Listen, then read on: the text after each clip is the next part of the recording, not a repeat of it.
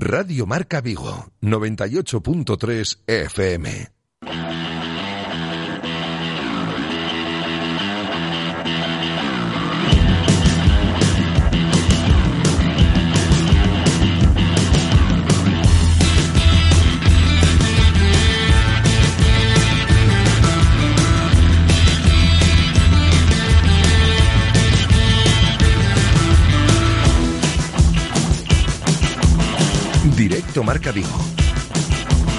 José Ribeiro.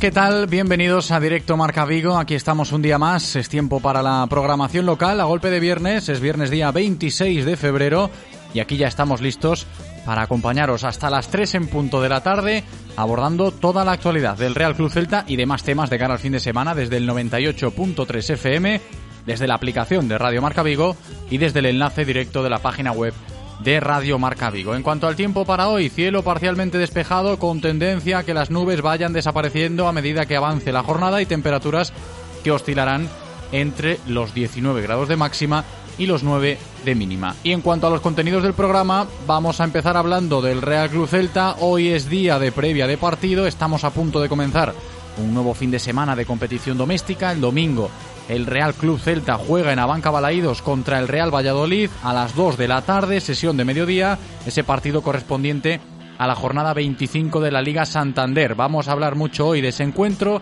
Nos pondremos en contacto con nuestro compañero de Radio Marca Valladolid, Jesús Pérez, para que nos cuente cómo llegará el conjunto pucelano a ese, choque del domingo contra el Celta, valorando, entre otras cosas, el regreso de Lucas Solaza. Y también rescataremos declaraciones de Denis Suárez que esta mañana estuvo charlando en A Diario con Raúl Varela y, como digo, luego rescatamos lo más destacado de ese discurso de Denis esta mañana, esta sintonía de Radio Marca. La tertulia para seguir hablando del Real Cruz Celta con tintes de análisis y de opinión. Hoy será con Felipe Abalde y David Penela. después le ponemos la guinda a todo esto, como siempre, antes de cada encuentro del Celta, escuchando a Yago Tallón en un nuevo espacio de previa de Noticias Celta. Pero al margen de todo lo relacionado con el Real Club Celta y con ese partido del domingo contra el Real Valladolid, tenemos más cosas en el programa de hoy, como siempre. Territorio Codere preparado está ya cuando a eso de las 2 y 10, 2 y cuarto aproximadamente, pues nos pongamos en contacto con Javi Picón, nuestro representante de Codere Apuestas y Grupo Comar, y nos cuente Javi cómo se presenta un nuevo fin de semana de partidazos. ¿eh? Atentos que ya lo veréis. Vamos a hablar también hoy con el futbolista vigués del Compos, Hugo San Martín, y conocer con él la historia de su paternidad. Y es que se ha hecho relativamente viral el videoblog que ha empezado a publicar en su cuenta de Instagram hablando del autismo que sufre su hija para tratar de visibilizar este tipo de casos y así poder pues eh, ayudar a todos los que lo necesiten y, a todos en particular también concienciándonos un poco y, mucho más hablando de estos casos, ¿no? del autismo en los más pequeños. Interesante la historia que nos va a contar hoy Hugo San Martín. Y terminaremos escuchando una nueva entrega de Marca Motor Vigo, Vigo perdón, bajo los mandos de Raúl Rodríguez a partir de las dos y media. ¿eh? Marca Motor Vigo, lo diré bien, a partir de las dos y media.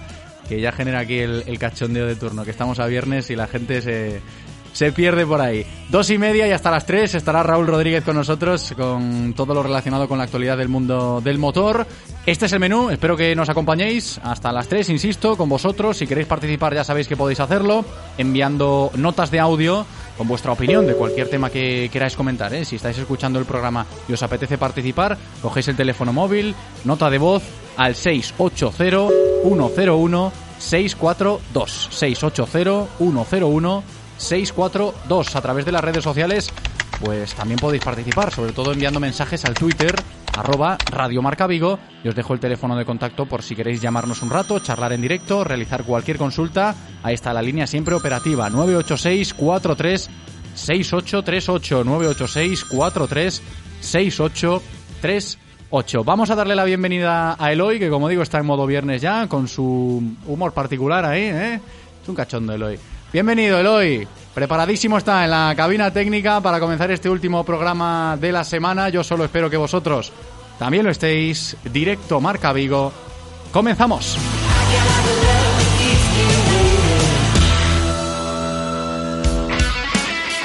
Radio Marca, el deporte es nuestro. Radio Marca. No hay atajos para lograr que las ideas innovadoras se hagan realidad. Y el camino para conseguir el sub con la última tecnología híbrida y eléctrica sea más accesible es la nueva gama Kona híbrida y eléctrica por 235 euros al mes.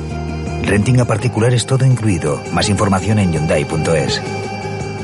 Yupersa Vigo, carretera de Camposanco 6.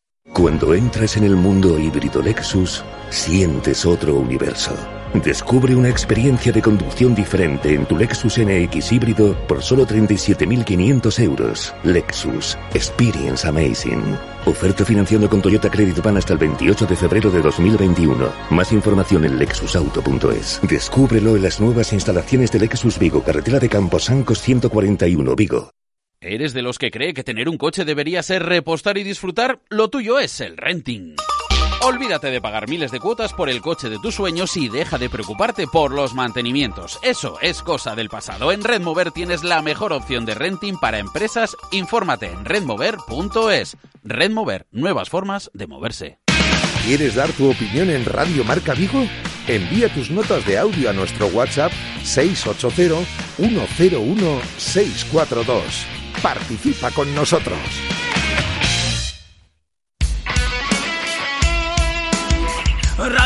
Se emociona. Radio Marca. Directo Marca Vigo.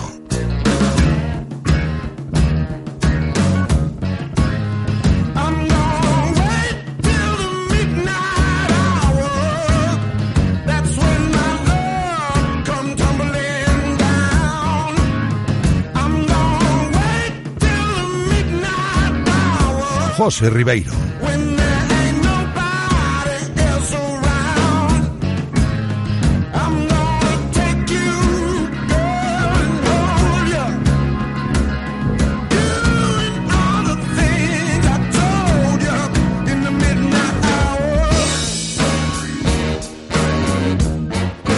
Camino de la una y cuarto de la tarde de este viernes 26 de febrero, aquí en directo Marca Vigo, vamos a empezar a abordar ya toda la información diaria del Celta de la mano de Codere Apuestas y Grupo Comar. Codere Apuestas y el Grupo Comar patrocinan la información diaria del Celta. Un Celta que a esta hora todavía sigue entrenando en la Ciudad Deportiva Fauteza, le debe quedar poquito al entrenamiento de hoy, a las órdenes de Eduardo el Chacho Coudet, una sesión que comenzaba a las 12 de esta mañana, mañana sábado terminarán la semana de trabajo con un último entrenamiento y precisamente tendremos que esperar a mañana para poder escuchar al Chacho y para poder conocer la convocatoria del Celta con vistas a lo del domingo. Lo que ya se sabe es que Nolito no va a estar por sanción, lo recordamos, y en cuanto a los árbitros, pues os cuento, Medie Jiménez va a dirigir el choque del domingo, Melero López estará en el bar. Hemos hablado bastante, sobre todo en el día de ayer, de los árbitros, tras la decisión del comité de competición de retirarle la tarjeta roja a Rubén Blanco, toda la polémica de la última acción del pasado partido en Mestalla contra el Valencia entre Rubén y Maxi, la expulsión, la no expulsión, en fin. Todo relacionado con las actuaciones arbitrales, los que van a pitar el domingo en Abanca Balaídos, lo dicho, Medie Jiménez en el césped, Melero López en el bar. Esperemos no encontrarnos con otro episodio como el del pasado sábado en Mestalla y poder disfrutar del fútbol sin polémica. El domingo a partir de las 2 de la tarde, Real Club Celta, Real Valladolid.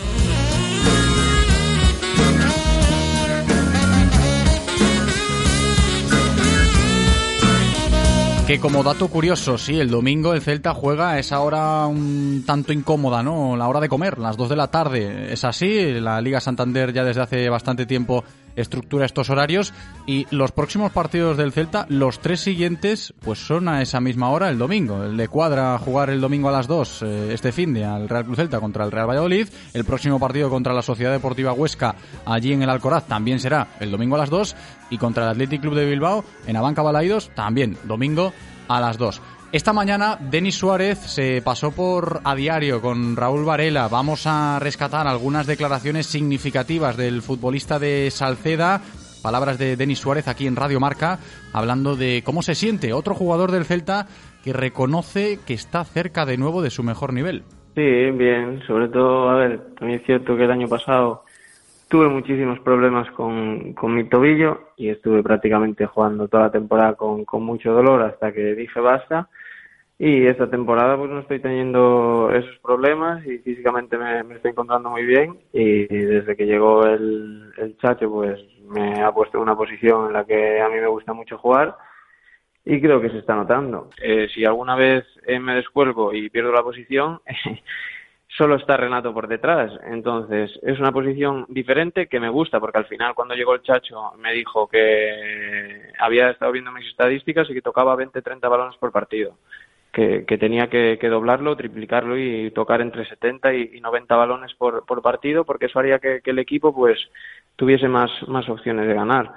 Yo creo que así está siendo y, bueno, eh, mi juego siempre ha sido de, de jugar hacia adelante. Si he tenido algún error por, por querer jugar hacia adelante o por alguna pérdida que ha condicionado un gol, eh, no voy a cambiar porque creo que es mi, es mi fútbol, es lo que le da la, la salida al, al equipo y, y seguiré y seguiré así. Muy interesante esto que dice Denis Suárez, hablando de su posición, de cómo se encuentra desde que llegó el Chacho. Eso de las estadísticas, os habéis dado cuenta, ¿no? Que llegó Eduardo Coudet y le dijo, Denis, estás tocando muy poco balón. En estos partidos que hemos estado analizando tienes que tocar mucho más la pelota y fijaos cómo esto también forma parte del día a día de un futbolista, esa relación con el entrenador. En este caso, también buenas palabras para Eduardo el Chacho Coudet, dejando otra reflexión, Denis Suárez. Yo creo que le ha dado una, una energía que, que transmite mucho él, como, como es, es un, es un motivador. Y sobre todo desde que llegó dijo que quería un, un, equi- un equipo físico y cuando se refirió a un equipo físico no se refirió a gente que, que pese 90 kilos y mida dos metros, sino un equipo que, que corra mucho, que sea muy, muy dinámico y creo que ahí están las, las estadísticas. Eh, desde que llegó el Chacho, si mal no recuerdo, creo que son salvando dos o tres partidos. Siempre hemos estado en el, en el top 5 de, de los equipos que más, más corren de la liga. Y a día de hoy, tal y como es el fútbol, creo que cuanto más corras, quiere decir que en más, en más posiciones vas a estar en el campo y, y más posibilidades tienes de, de ganar. Y ya por último, de este repaso que estamos haciendo de lo que fue la intervención de Denis Suárez esta mañana en A Diario con Raúl Varela aquí en Radio Marca, nos quedamos con lo que dijo sobre los próximos partidos del Celta en este momento de la temporada. Dice Denis que son importantísimos. Sí, a ver, yo creo que tenemos tres partidos claves ahora, como son eh, Valladolid, Huesca y, y Atlético Bilbao. Tenemos que centrarnos en, en ganar al Valladolid, porque al final hay mucha igualdad en, en la liga. Si te pones a ver desde el sexto, que ahora lo marca el Villarreal, hasta abajo, ahí no hay mucha diferencia de, puntos.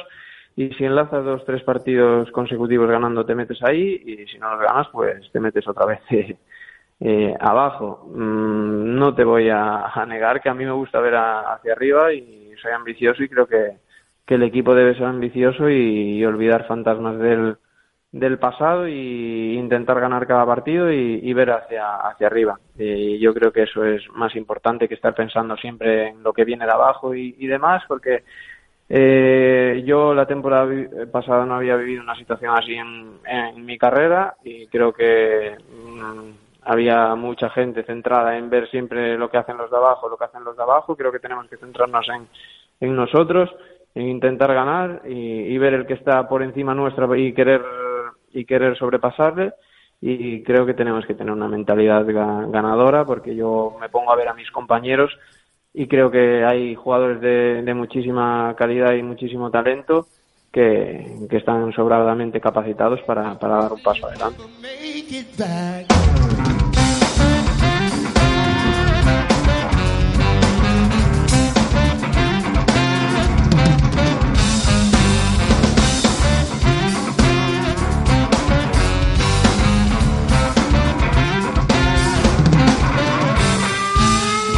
Pues ahí estaban las reflexiones de Denis Suárez, hablando un poquito de lo que tiene por delante el Real Cruz Celta. Lo más inmediato, lo volvemos a repetir, lo del domingo, ese partido contra el Real Valladolid. De esas reflexiones de Denis nos vamos ahora a las reflexiones de nuestros compañeros de Radio Marca Valladolid para que nos pongan un poquito en contexto. Ya sabéis que siempre antes de cada partido en este programa nos interesamos por los rivales. Hablamos hoy del equipo pucelano, del Real Valladolid de Sergio González, con nuestro compañero Jesús Pérez. Jesús, ¿qué tal? ¿Qué tal, José? Buenas tardes. Muy buenas, hombre, bienvenido. ¿Qué tal todo por allí? Bueno, pues no te puedo engañar que está el ambiente un poquito revuelto. Por, bueno, lleva revuelto desde el principio de, de temporada. Fíjate que, que cuando eh, venía el, el, Celta a jugar a Zorrilla era todavía la tercera jornada, eh, era muy diferente a lo que ahora mismo en la clasificación están eh, ambos equipos. Acaba de comenzar la liga. Y desde luego pues que se vive la situación del Pucela en zona de descenso con bastante preocupación, eh, sobre todo pues porque lleva una racha muy mala, siete partidos sin ganar, solo ha ganado cuatro en toda la temporada y bueno, ya digo que algo revuelto el ambiente alrededor de, del Real Valladolid. Luego seguimos hablando un poco de esto, del ambiente, de cómo Sí. está el equipo, a ver cómo llega el choque del domingo, pero lo primero que se me pasa por la cabeza para preguntarte, Jesús, es por cómo habéis recibido a Lucas Solaza allí en Valladolid. Bueno, pues eh, se la ha recibido bien. Bueno, de hecho él ha comentado en sala de prensa que, que sus compañeros, pues eh, desde el primer minuto, pues eh, le han tendido los brazos. Aquí la afición también. De hecho, eh, sí que es verdad que con el otro fichaje en el mercado de invierno, con Kenan Codro, pues hay, había y hay muchas dudas, porque lo que se ha visto era más como complemento, pero lo de Olaza desde el principio pues eh, se consideró un fichaje para aportar, para ser titular. De hecho lo fue en las dos primeras jornadas. La pasada estuvo sancionado después de ver la quinta amarilla, traía cuatro de, Vigo, vio la quinta amarilla en Ipurúa y fue sancionado y no pudo jugar contra el Real Madrid. Eh, pero bueno, se espera que, el domingo en Balaídos, además de volver, pues eh, vuelva en el once titular del Pucela sí que es verdad que un poco, pues uno laza diferente eh, a lo que habíamos visto en Vigo en estas primeras jornadas porque el sistema del Real Valladolid es muy particular y siempre se dice que hay jugadores que no destacan. Bueno, pues de momento actuaciones correctas, eso sí, eh, pero sí que se, su llegada pues eh, se vivió con, con bastante expectación porque venía directamente para ser titular en una de las zonas con más problemas en el Pucela como es ese lateral izquierdo. De hecho, Jesús, ayer en directo Marca Vigo rescatábamos declaraciones de Lucas Solaza, de esa comparecencia que ofreció esta semana con vistas al choque del domingo, especial para él, lógicamente, porque no ha pasado mucho tiempo desde que se fue de Vigo, ya lo matizábamos ayer, y hablaba el propio Lucas ya desde una perspectiva pues eh, muy interna, ¿no? En ese vestuario que se ha empapado de la necesidad que tiene y todos somos conscientes de ello viéndolo desde fuera este Real Valladolid por salir de ahí abajo.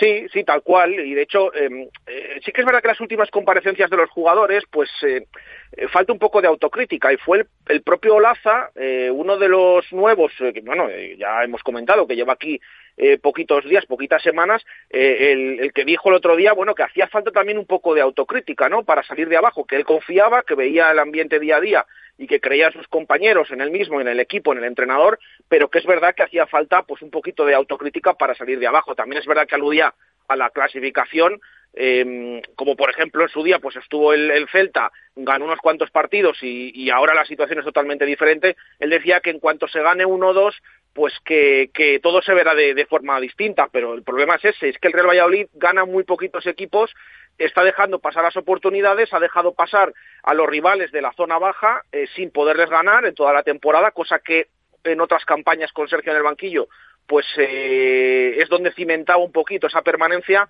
Este año está complicado el asunto y por eso eh, se dice cuando se gane un partido se verá todo diferente, pero es que el uh -huh. problema es que van pasando las jornadas y ese partido, esa victoria no llega. Claro, y lo que nos decías al principio de la conversación, Jesús, lo voy a retomar para preguntarte directamente, uh -huh. ¿va a venir el domingo a Vigo un Real Valladolid tocado?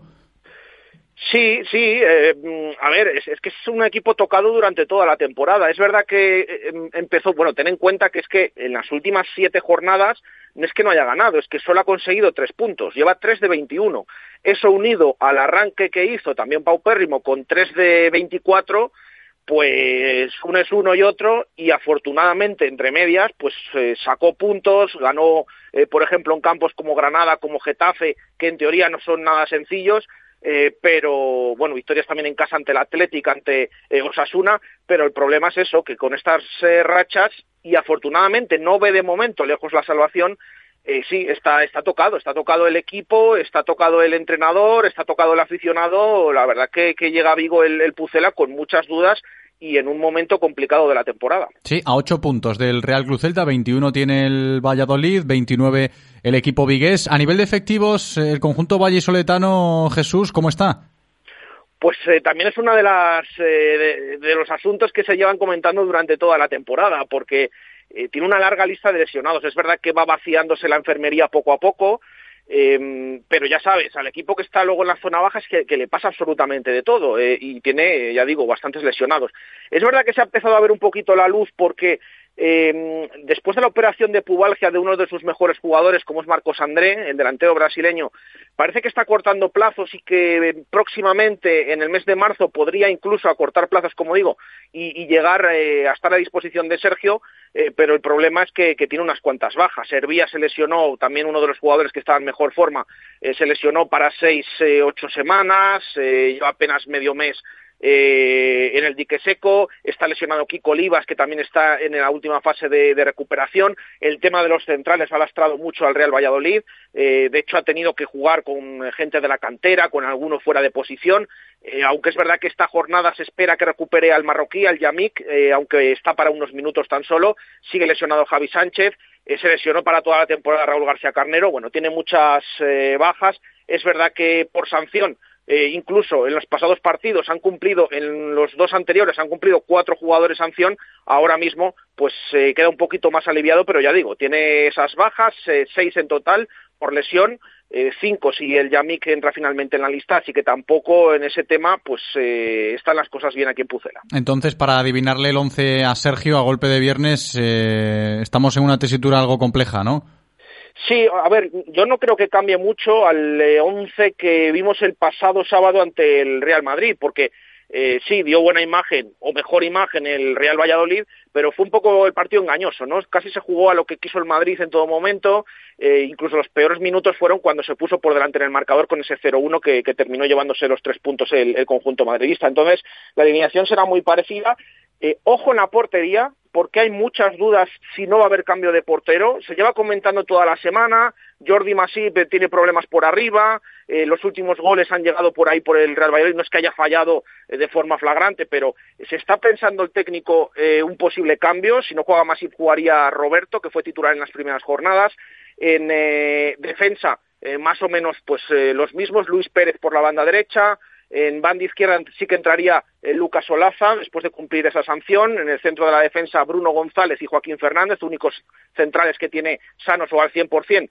Eh, Sergio González, eh, luego en el centro del campo eh, es un fijo Roque Mesa, quizás acompañado en temas de contención con Fede Sanemeterio, eh, y por delante Quique Pérez también está jugando casi como, como media punta. Y luego en las bandas, bueno, Orellana, al que conocéis eh, perfectamente, Sí. quizás entre ya Oscar Plano por banda izquierda, y arriba en el último partido también hubo sorpresa porque sentó a Weisman, al israelí, para jugar con Sergio Guardiola. Entonces quizás la portería y el puesto de delantero centro son las máximas dudas para el domingo, para este Pucela que necesita los puntos en Balaídos. Nos quedamos con esto para tener en cuenta los efectivos que se van a plantar el domingo en Abanca Balaídos para jugar contra el Celta desde el punto de vista del Real Valladolid. Y antes de despedirnos, Jesús, también para tenerlo en cuenta y luego seguir analizando en la tertulia este asunto.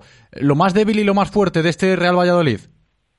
Bueno, pues lo más débil está claro que viendo al Pucela de las últimas temporadas no tiene nada que ver los problemas defensivos que está teniendo esta. Es un poco también eh, influido por el tema de, los, de las lesiones de los centrales, que no ha podido repetir prácticamente esa pareja de, centrales, de las marchas, por supuesto, de la marcha de Salisu en esa venta en verano, de la lesión de Kiko Olivas, bueno, un poquito de, todo esto, pero el punto débil eh, es la defensa. Es verdad que en las últimas jornadas ya no ha encajado tanto, eh, pero, pero por ahí se está desangrando el Real Valladolid durante toda la temporada. Y luego fortalezas, bueno, eh, es complicado un poquito analizar a, este Real Valladolid. Quizás, fíjate, eh, una de las, eh, de las piezas clave por la cual aquí no se apostaba todo tanto y, su fichaje, pues eh, no, no termino de convencer. Ahora mismo eh, Roque Mesa está siendo de lo mejor del Real Valladolid. Parece que está enganchando con ese centro del campo, eh, hace el trabajo sucio, también engancha con la delantera eh, y de momento está, está siendo de, de lo más potable de este Pucela que ya digo tiene problemas en las dos áreas, pero sobre todo eh, en la suya propia porque, porque está encajando muchos goles, además con, con, con errores eh, flagrantes. Todo esto que acabáis de escuchar desde Radio Marca Valladolid, Jesús Pérez, muchas gracias, un abrazo. Un abrazo, chao.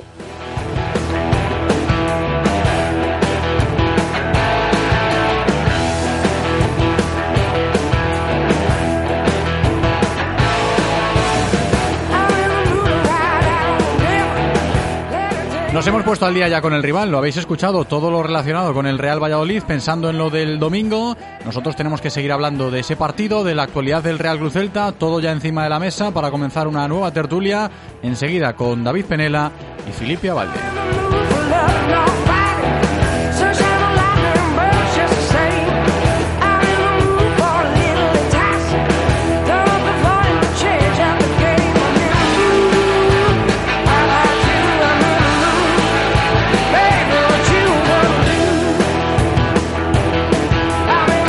David Penela, ¿qué tal David? ¿Cómo estás? Hola, buenos días. Muy buenas, bienvenido Felipe Avalde, ¿qué tal Felipe? Buen día José, buen día Penela. Muy buenas, aquí estamos para seguir hablando del Real Cruz Celta en la tertulia, ambiente distendido, de previa de partido también. Y fíjate, sale el sol, ha abierto la hostelería de nuevo en la ciudad olívica en este viernes 26 de febrero. Y el Celta juega el domingo a la hora de comer también, hombre, eso también hay que analizarlo, para bien o para mal, ahí está el horario. David, empiezo contigo. A mí lo de comer con el cuchillo y el tenedor en la mano no... Lo de comer... Perdón, lo de ver el partido con el cuchillo y el tenedor en la mano no Ah, te iba a me- decir yo, no me oye, llama la hay que comer con los ¿eh? cubiertos en la mano, ¿no? Depende, depende de la Ah, comida. bueno, depende, también verdad, también es verdad. Es cierto, es cierto. Yo soy un amante de comer la pizza con la mano. Eso de comerla con plato Cierto. y tenedor no va conmigo. Espera que ahora nos vamos ya por la tertulia, temas suculentos a la una y media, esto no se puede hacer ahora. Es muy de furanchos también, David. eh, Sí, no sé, claro, pues, empanada, el churrasco, las Un pizzas. mero aprendiz al lado de Felipe. Y, y los chinchos con la mano, que también, ¿no? También, también. Claro. también. Y pan de, eh, pan de millo, por. Claro, claro. No, es que fíjate, temas aquí para sacar a esta hora con el horario del partido del Celta. eu me estou preocupando porque non sei se El é domingo. recurrente ou non, pero cada vez que veño o tema sale a colación. Eu xa non sei se son eu culpable ou... Pero bueno, é, é estudio xa. A ver, que nos vamos un poquito por los cerros de Úbeda, hablando del horario del partido y de la reapertura de la hostelería. A ver, es un domingo a las 2 de la tarde y es un partido, fíjate, Denis Suárez lo decía esta mañana en esta sintonía en Radio Marca, importante teniendo en cuenta pues lo que tiene ahora mismo en este momento de la temporada el Celta en ese calendario. Felipe. Sí, a verdade é que non parece un tópico que se di, pero pero partido con co Valladolid un partido destes que pode marcar tendencia e afastarnos definitivamente desa desa posible queima, ¿no? Es decir, deixarías un a un rival casi morto eh, e para min son destes partidos que parece que un tópico que se di partido tras partido, pero sí que estes tres puntos son importantísimos. Este partido e os dous que veñen, porque prácticamente se queremos eh, deixar eh, finiquitao, moi intercomillado esta palabra, eh, a a permanencia, pois pasa por este este mes. Eu penso que este mes podemos eh, dar un paso de xigante para ter un final de tempada tranquilo que os últimos anos, a verdade, xa, Sí. xa botamos de menos. que hace falta. Yo, fíjate, antes hablando con Jesús, nuestro compañero de Valladolid, sobre todo lo del caso Olaza, cómo había encajado allí Olaza en el vestuario vallesoletano y demás, eh, pensaba, no, claro, cómo está el Real Valladolid y lo acostumbrado que tiene que estar Olaza, viniendo de donde viene, de aquí de estas dos últimas temporadas en Casa Celta, a lidiar con esas situaciones. Y fíjate que es curioso porque ahora parece que el equipo está lejos de esa misma situación, ¿no? Y sin ir más lejos, rescatando palabras de Denis Suárez que también escuchábamos antes, esa actitud o esa mentalidad más ambiciosa de querer mirar siempre al equipo que tienes por delante y ya no tanto preocuparte por lo que hagan los de abajo, ¿no, David?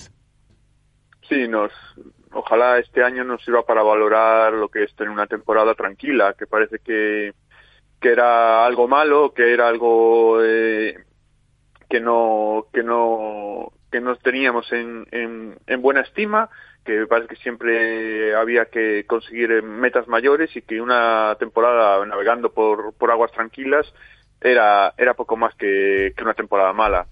Creo que, que ojalá que este año termine con, con el Celta eh, siguiendo nuestras posiciones y, sepamos y, echemos un poquito más de valor a lo que es tener una temporada así después de, dos, dos años donde nos hemos salvado por deméritos del contrario y en dos últimas jornadas de infarto que, que sin ir más lejos en julio estuvimos a, a dos centímetros de un tiro en Leganés de irnos a segunda. Claro, es que, a ver, y el fútbol es curioso, caprichoso y todo lo que queráis, y, y aparece mucho ese concepto del ventajismo cada vez que se analizan las temporadas de los equipos, teniendo en cuenta de dónde vienen, ¿no? Los equipos, porque fíjate, ahora el Celta está en el ecuador de la tabla, a ocho puntos del descenso, en una zona tranquila, y aparentemente se está celebrando esto como algo eh, bonito, necesario también para la salud del equipo, del club y de, la afición, teniendo en cuenta las dos últimas temporadas, pero tampoco hace mucho, ¿no? No hace tanto de la temporada de Juan Carlos Unzué que venía de aquel Celta europeo y estar en una zona tranquila generaba crispación, incluso desconexión, ¿no? Dice, pues el Celta está ahí peleando por la décima, la undécima, la novena posición, tierra de nadie, y se había desconectado bastante la gente, ¿no? De aquella temporada, yo lo recuerdo personalmente. Y ahora, el escenario es más o menos similar en la jornada 25, y creo que es un ambiente completamente diferente. Por eso utilizaba lo del concepto de ventajismo, pero desde el buen sentido, ¿no? Y teniendo en cuenta todas las consecuencias que hay detrás de, del equipo en, en un momento determinado, Felipe. Sí, que é unha mesma situación, eh, según a perspectiva coa que vexas ou a situación da que veñas, pois pode ser boa ou mala. Ese que estás comentando é o claro sempre, non? É dicir, cando ves de, a, mellor, de temporadas en Europa ou loitando por entrar en postos europeos, unha temporada na, na zona media, pois parece un auténtico fracaso, eh, e vémolo agora que pasamos pois dúas temporadas de penuria sufrindo hasta o último minuto, eh, estar aí que non é que estemos botando foguetes, pero estamos tranquilos, máis, algo máis positivo que a 17ª plaza o que estábamos acostumados, pois parece todo todo un agasallo. Mm, o problema do, desta situación é que no momento que a supera se volves a loitar por, por cotas máis grandes, objetivos máis, máis importantes, eh, volves a esta mesma situación e a frustración volve a aparecer. É dicir, a veces o celtismo, mm, supoño que non será como o celtismo, será para todos os equipos.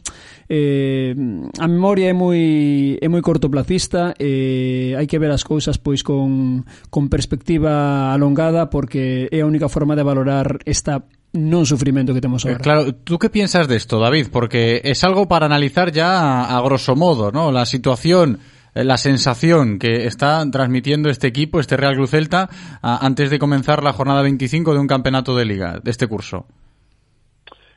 A ver, lo que dice lo que dice Felipe eh, y que lo que venía remarcando yo. A ver, tenemos que valorar esto, pero pero es, es algo que seguramente es común a todas las aficiones y incluso voy a poner un ejemplo fuera fuera del, fútbol, que yo creo que es algo común en los deportes. Y José, que te gusta mucho el deporte motor, eh, poniendo, poniendo un símil, en, en Fórmula 1, si llevas casi toda la carrera yendo de primero y acabas quinto, te parece un mal resultado, pero si saliste de último y remontaste y terminas quinto, te parece un extraordinario resultado. Y al final la carrera es la misma, has terminado quinto. Pues en el fútbol tre- tres cuartos lo mismo. Un año, venías de dos años muy buenos, quedar décimo tercero con un Zue te parecía una temporada malísima. Después de dos temporadas terminando, bordeando el descenso y salvándote de milagro, quedar ese mismo décimo tercero nos va a parecer una temporada buena. Entonces al final creo que no es nada, no es, no es que seamos muy raros ni seamos muy extraños en el Celta y en el fútbol. Es algo muy común de, de, de, de lo que somos como personas de, de valorar las cosas por lo que venimos, por las experiencias que traíamos de antes, no valorándolo en, siendo un poquito más neutral. Es difícil, ojalá lo, lo logremos y, y, y pensemos de a partir de ahora que una temporada así tranquila es una buena temporada, que si hacemos más, entonces es extraordinaria, pero sigue siendo una buena temporada ser noveno, décimo, undécimo, décimo segundo. ponerle un poquito de coherencia ¿no? A, al panorama, Felipe. Sí, o que, eh, que, parece que estamos diciendo aquí descubrindo a, a pólvora, pero sí. é, que, é que é o lógico, dicir, hai que ser moitas veces moito máis neutros, eh, facer non estas lecturas en quente, esperar sempre a finales de tempada para valorar as cousas, eh, porque estamos moi acostumados, sobre todo ahora, pois, desde que apareceron as redes sociais, que todo se me por aí, todo son impulsos, todo mm, gañas dos partidos, eh, estás na estratosfera, e eh, eh, perdes dos partidos, e eh, todo é malísimo, máximo, hai que mandar a todo o mundo, eh, Miñambres non lle apuntou un cesto, Mourinho dimisión, eh, o entrenador non vale, é dicir, bueno, eh, seguramente non todos son blancos e negros, e eh, eu sempre abogo, exemplo, cando bueno, teño oportunidade nos medios de, de, de ofrecer a miña visión, pois por esta cousa, é dicir, algo máis templado porque porque as cousas hai que valoralas na súa xusta medida e, e con calma, sobre todo con calma. Eu son moito de non reflexionar nas redes eh, o mesmo día dos, dos partidos de fútbol. Sempre como moito que, que me veces eh, publico pouco, pero mm, a posteriori, por lo menos 24 horas para, para enfriar. Eso, eso es muy necesario, ¿eh? muchísimas veces. Lo de pronunciarse en caliente a veces pasa malas malas facturas, ¿no? Te puede jugar una mala pasada este tema de, opinar en caliente. Pero bueno, el, creo que el panorama del Celta ahora mismo es mucho más tranquilo para poder opinar desde perspectivas, ya sean calientes o, más frías, porque la situación clasificatoria invita a ello. Y yo antes lo recordaba hablando con Jesús de, de Valladolid. Eh, ahora mismo, fíjate dónde está el Valladolid y dónde está el, el Real Club Celta y se van a enfrentar el domingo. Yo creo que en la tertulia de ayer también tocábamos ese aspecto que puede ser el partido del domingo, sí, para ganar, lógicamente, pero para no perderlo tampoco, porque no te puedes olvidar que a fin de cuentas eh, llevas todo el tiempo hablando de, de conseguir la permanencia eh, de una manera tranquila y también podría interpretarse, depende de cómo vaya el partido, como bueno un, un no perder ¿no? El, domingo contra este tipo de, rivales, aunque lo lógico sería pues eh, pensar en esa victoria para estar más tranquilos hablando del Real Cruz Celta. Y quería yo comentar hoy con vosotros, eh, David, Felipe, algo que escuchábamos antes en palabras de Denis Suárez, que yo cuando rescataba esas declaraciones de la entrevista que tuvo Denis hoy en A Diario, aquí en Radio Marca,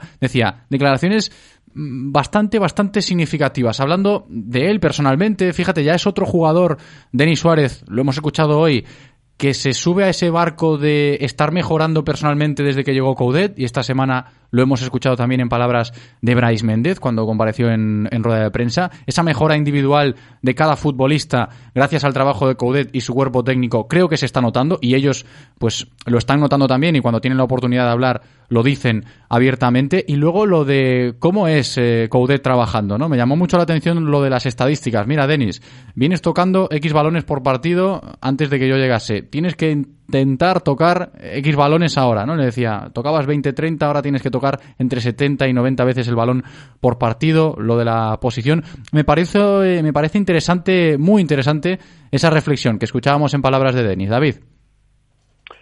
A ver, eh, ya es raro que un jugador que es titular en una racha buena hable mal del entrenador que está presente. Eso también es verdad. Por lo, por lo general todos hablan bien y más si son titulares. Eh, por lo tanto, es, es normal, entra de, de- de lo coherente en el fútbol lo que estamos viendo de, de Bryce y de y de Niza, más de dos jugadores que si recordáis, eh, ahora parece que nos queda lejísimos, pero con Oscar y con y con Escribantes no no tenían la titularidad eh, amarrada. eh, sin ir más lejos, No, claro, la y a ver, de- estamos hablando, David, de que Denis Suárez y Brais Méndez han sido foco de las críticas durante mucho, mucho tiempo con los entrenadores que han ido pasando. La imagen de Denis el día que, de- que destituyen a Escribá, ¿os acordáis en el banquillo, eh, con la cazadora encima de la cabeza, intuimos que, que incluso llorando, pues eh, es una muestra de, lo complicada que estaba siendo la situación para, para el jugador de, de. ¿Qué vamos a decir de Bryce? Que, que aún sigue teniendo una importante cuota de, haters entre el celtismo. Para mí siempre ha sido algo in- in- incomprensible, pero bueno, todo- todos tenemos derecho a tener nuestra opinión sobre el jugador del Celta.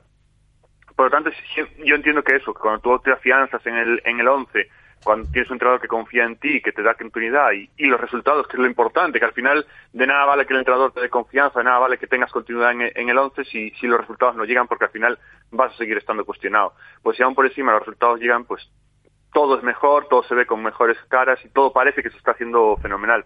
Y yo me alegro porque son jugadores que, que desde luego, una cosa que no se puede discutir es que es que sienten el club, que, son celtistas, que es lo importante, y que triunfe esta gente de la casa y que, y que sienten el, club siempre es siempre es bueno para el Celta porque de cara a futuro, primero a la gente que viene de abajo le da una imagen de, oye, mira, aquí voy a tener oportunidad, voy a trabajar porque sé que puedo llegar arriba, porque veo, me veo reflejado en ellos, y por otra parte de, que las inversiones fuertes que se, hicieron, como es en el caso de Nice, funcionen porque la economía de Celta necesita que sus inversiones funcionen en el momento que estamos entrando en una economía en la que en la que no se van a poder hacer inversiones de aquí en los próximos años.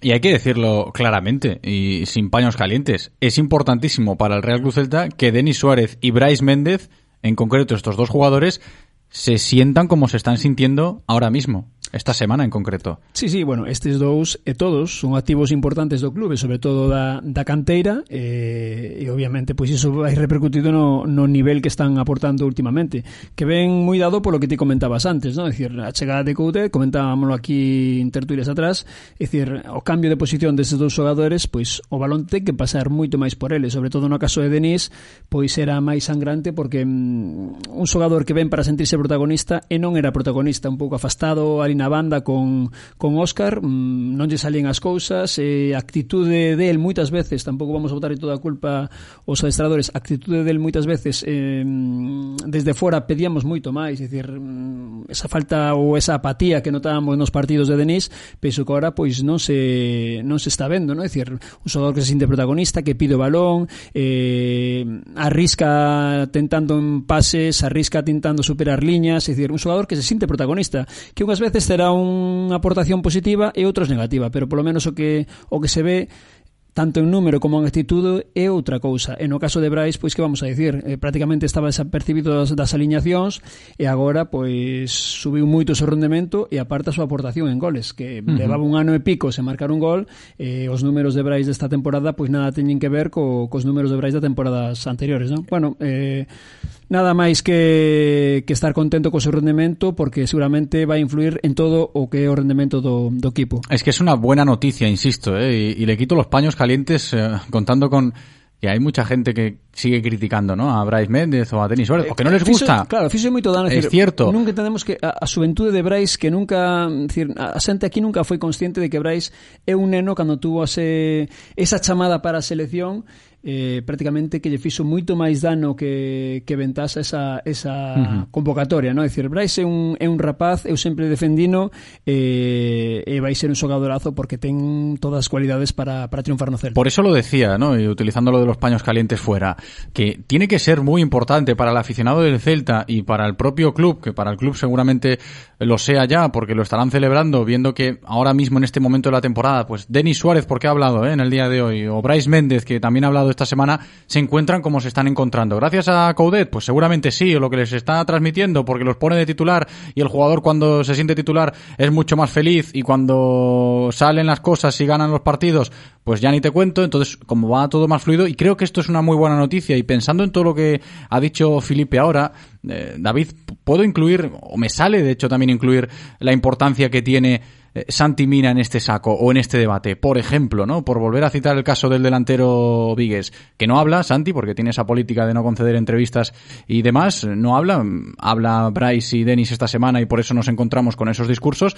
pero Santi, aunque no hable, también se nota lo que le está pasando ahora mismo con los goles, con las entrevistas por partido, esas flash interview que son obligatorias cuando le toca, ahí sí que habla, pero se nota, se nota que Santi es otro de esos jugadores que está celebrando pues su regreso a, un nivel notable que echaba de menos, ¿no? Aportando con lo suyo, con lo que tiene siempre y luego eh, encontrando portería. Creo que, insisto, esto de los nombres propios, sobre todo de la gente de casa, tiene que ser algo muy, pero que muy importante para valorarlo, llegado a este punto del Real Club Celta, en el momento de, su historia particular como entidad y, en la más presente. Vaya, David.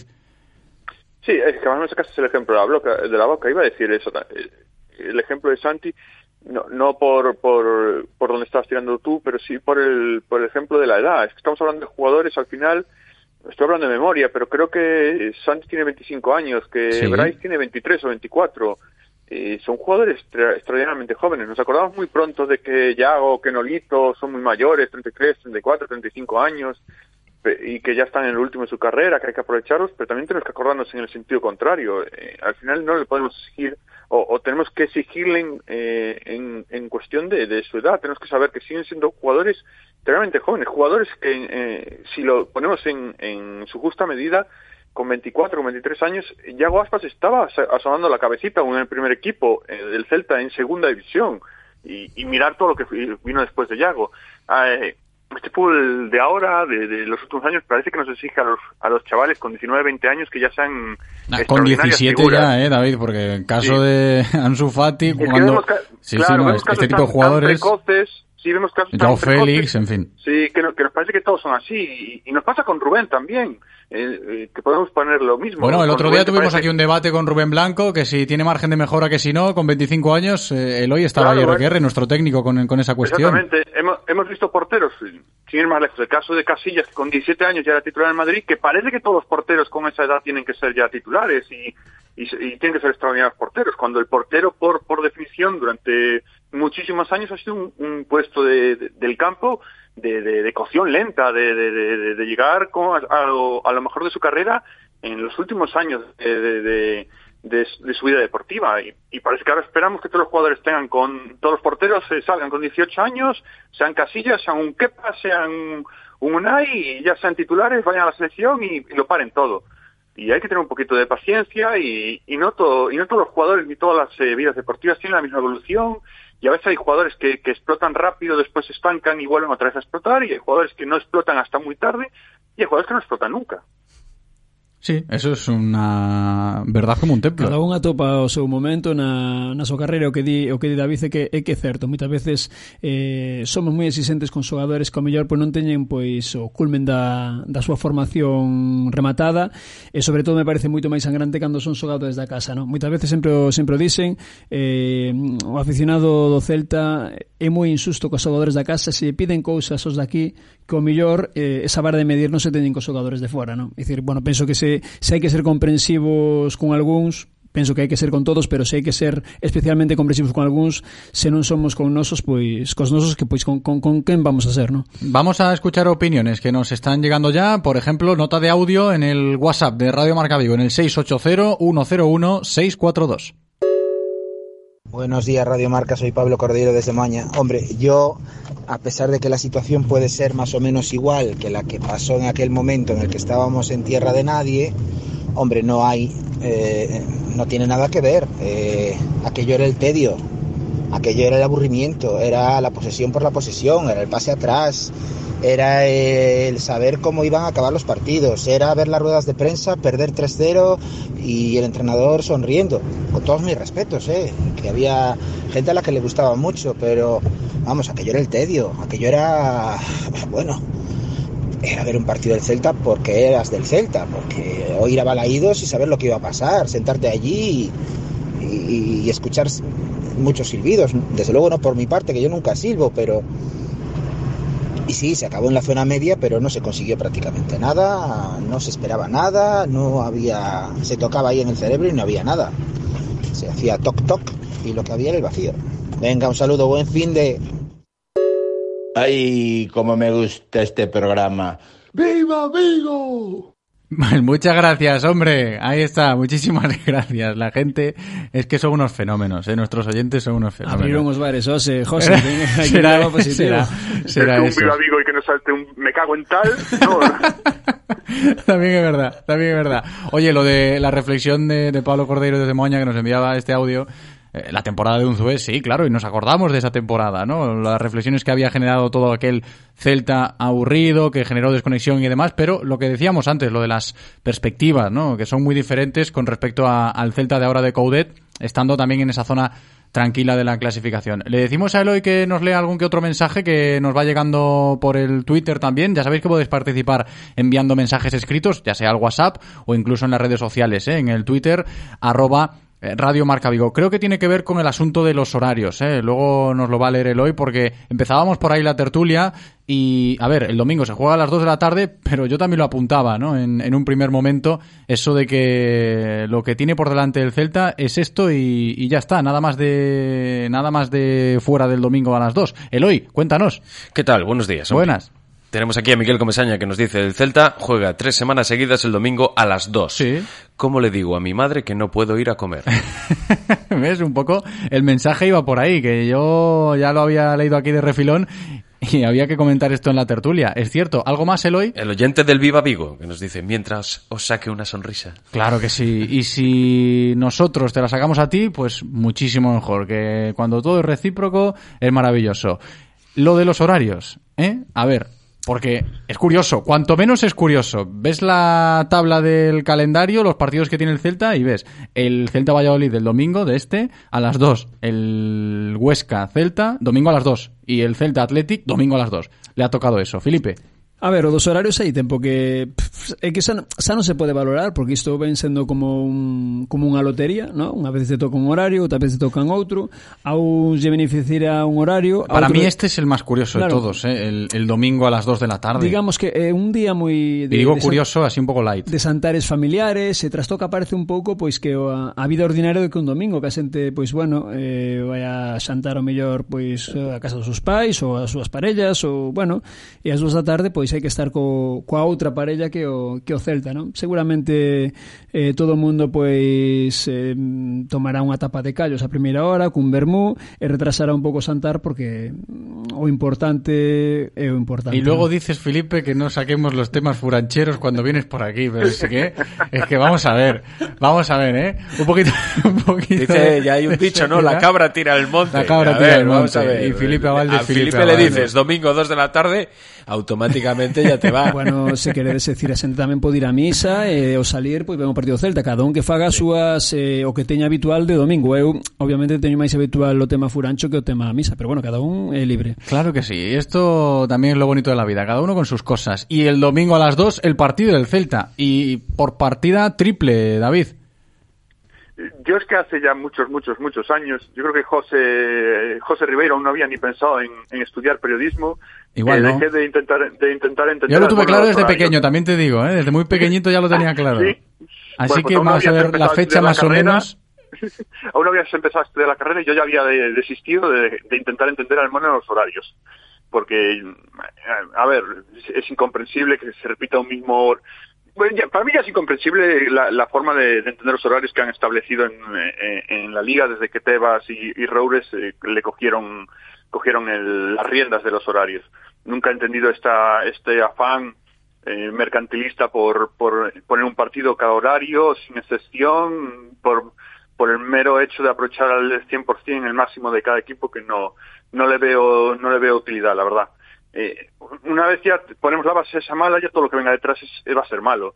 Eh, entiendo que seguramente esos tres partidos a las dos serán porque son los partidos en abierto.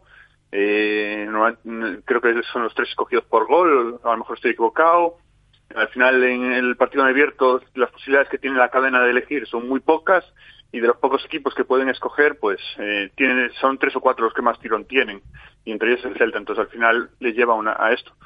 No sé, no, no, no entiendo que con las miles de posibilidades, con todos los equipos, con todos los partidos que tienes, que tenga el mismo equipo tres jornadas seguidas que jugar un domingo a las dos, es poco más que, que incomprensible. Pero bueno, ya vimos que uno de los horarios me pareció que tuvieron que cambiarlo, bueno, se dieron cuenta que el, que el Athletic Club jugaba dos días antes y lo habían puesto un viernes. Entonces, todo, en la mente del mono de los horarios, todo es posible. Y esta es una más. Sí, en este caso, lo de la televisión, por ejemplo, decía David, por concretarlo, el, de gol esta jornada es el de esta noche, contra, en este caso, el, el Levante contra el Athletic Club, y, y el resto, pues, todavía no, no se han concretado. Pero, cuanto menos es curioso, ¿eh? Lo de los tres partidos que tiene ahora el Celta, que se vayan a jugar en esa hora. Además, yo decía, la más curiosa, la más rara, la más extraña, la más fea, la que no encaja por ningún lado, al menos desde mi punto de vista, un domingo a las 2 de la tarde, ¿no? Incluso para los jugadores también, que ellos la, la detestan. Pero mm, a fin de cuentas, pues es lo que hay. Y creo que con esto hay que lidiar eh, de la mejor manera posible. É, é o que te leva ao fútbol moderno, ¿no? É dicir, bueno, estamos os que nos criamos con aquel carrusel de todos o domingo ás 5 da tarde. tamén lo que decía, había os sí, sábados claro. autonómicas e o da Seto da Plus. Pois o fútbol moderno tirou ahora por todos os partidos televisados por este negocio do que non hai que esquecer. Todos os clubes se benefician. Sí, É dicir, sí, sí, os, sí. os mm, dereitos televisivos eh, e os grandes inversións e fichaxes eh, vendada por esa cantidade que o, Cel o Celta e todos os clubes eh, recuperan mediante dereitos televisivos eh, ese chantase ven pois desta forma, é dicir cando che toca un horario, pois pois che toca Pero non fíjate lo que decía, claro. fíjate lo que decía tamén David, Felipe, de por ejemplo, el modus operandi o las formas ahora que, que es todo caótico lo de los horarios porque no salen con eh, demasiado tiempo de antelación. Sí que lo están mejorando últimamente, pero eh, van como solapándose un poquito y con correcciones incluso, ¿no? Bueno, lo pero del sí partido que- contra el Athletic de, dentro de dos jornadas, que lo habían puesto en primer lugar un viernes porque sale así, ¿no? La estructuración del calendario que tienen con los algoritmos y demás, que ese sistema complejo, complejo que tiene la liga, y luego se dan cuenta y este partido no puede ir ahí y lo meten el domingo a las 2 de la tarde. Pero bueno, eh, vendo como evolucionou todo este tema do, dos horarios, xa non me meto na, na elección de horarios, que mm, isto como é cada un, cada un uns horarios lle beneficiará e outros lle perjudicará, pero sabendo que son horarios que desde o venres hasta o lunes se pode tocar a calquer hora, é dicir, mm, tamén hai que valorar eh, o moito que evolucionou o tema de, dos preavisos dos horarios. Eu recordo os primeiros anos era un cachondeo para, sobre todo os que estamos en peñas para organizar viaxes, pois faltaban de 12 días para un encontro e non, e non se sabía horario. Era imposible organizar nada porque mm, porque salía un horario e aínda que salise, nada che dicía que tres ou catro días despois che iban a mudar. Decir, Bueno, eh, visto isto con perspectiva da que falábamos antes, eh, vendo agora xa que te anticipan o mellor a un mes vista, cinco semanas un horario, pois bueno, mm, temos que dicir mm, coa boca pequena que, que te que algo vale, mellorou, ¿no? que algo Sí, mellorou. en ese sentido. Vamos a ponerle dentro de nada ya la guinda a la previa del partido en el espacio de Noticias Celta, escuchando a Yago Tallón, sus pronósticos, a ver cómo tiene la bola de cristal esta semana. Os pido también a vosotros, antes de cerrar la tertulia, cómo están los ánimos, ¿no? Pensando en el rival y en el partido del domingo. ¿Cómo veis ese Celta Valladolid, David? A ver, Valladolid es una situación eh, complicada. Eh, seguramente ya, ya lo analizó mucho mejor que yo el, compañero de, Pucela. Eh, un equipo que ya desde que ascendió con Sergio le cuesta crear y le cuesta marcar. Eh, este año intentó arreglarlo con, el fichaje de Beisman arriba y con Orellana en el medio y, no lo ha conseguido. Y, y para colmo ha perdido el, el principal valor, lo que le da más más entidad a este Valladolid, que era, que era en defensa. El equipo de Sergio era un equipo muy difícil de hacerle gol, un equipo que, que basaba todo lo bueno que tienen en eso, en una defensa muy buena y en que, y en que para marcarle gol había que hacer un gran esfuerzo. Incluso a los equipos grandes, si recordáis los, últimos años, siempre al Barça y Madrid le cuesta muchísimo ganarle al, al Valladolid en el Zorrilla. Entonces, una vez eh, pierdes un poquito tu, tu máxima eh, fortaleza, que es la defensa, y arriba no arreglas tus, tus problemas, incluso se puede decir que los empeoras un poquito, eh, eh, encuentras un Valladolid en una situación, yo quizás, pues es de las más complicadas desde que volvió a primera con Sergio. Se la tiene que aprovecharse de eso, aprovecharse que recupera a Yago, que recupera a Bryce, a pesar de la baja en el hito, y tirar de esas flaquezas que tiene que tiene el Pucela, que tiene el equipo de Sergio, para, para intentar pescar en ese río revuelto que es ahora el, equipo de, Ronaldo. Felipe.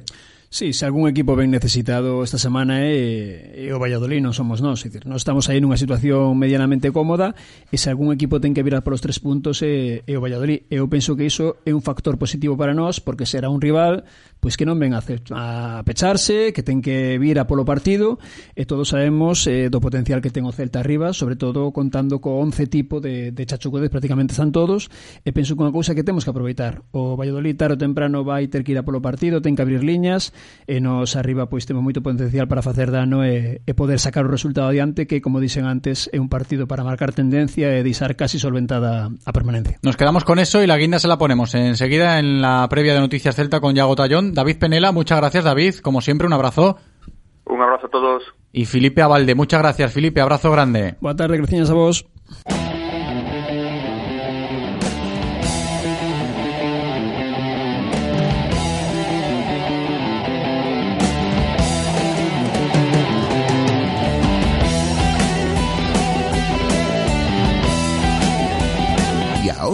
Hacemos la previa del partido del Celta con noticiascelta.com.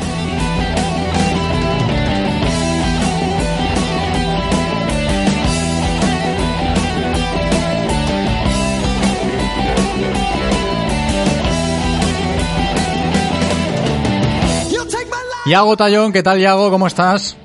¿Qué tal, José? Aquí listo y preparado para eh, analizar eh, con, con o sin bolita de cristal, no lo sé, el partido que tenemos el domingo. ¿Cómo simbolita? ¿Qué le has hecho?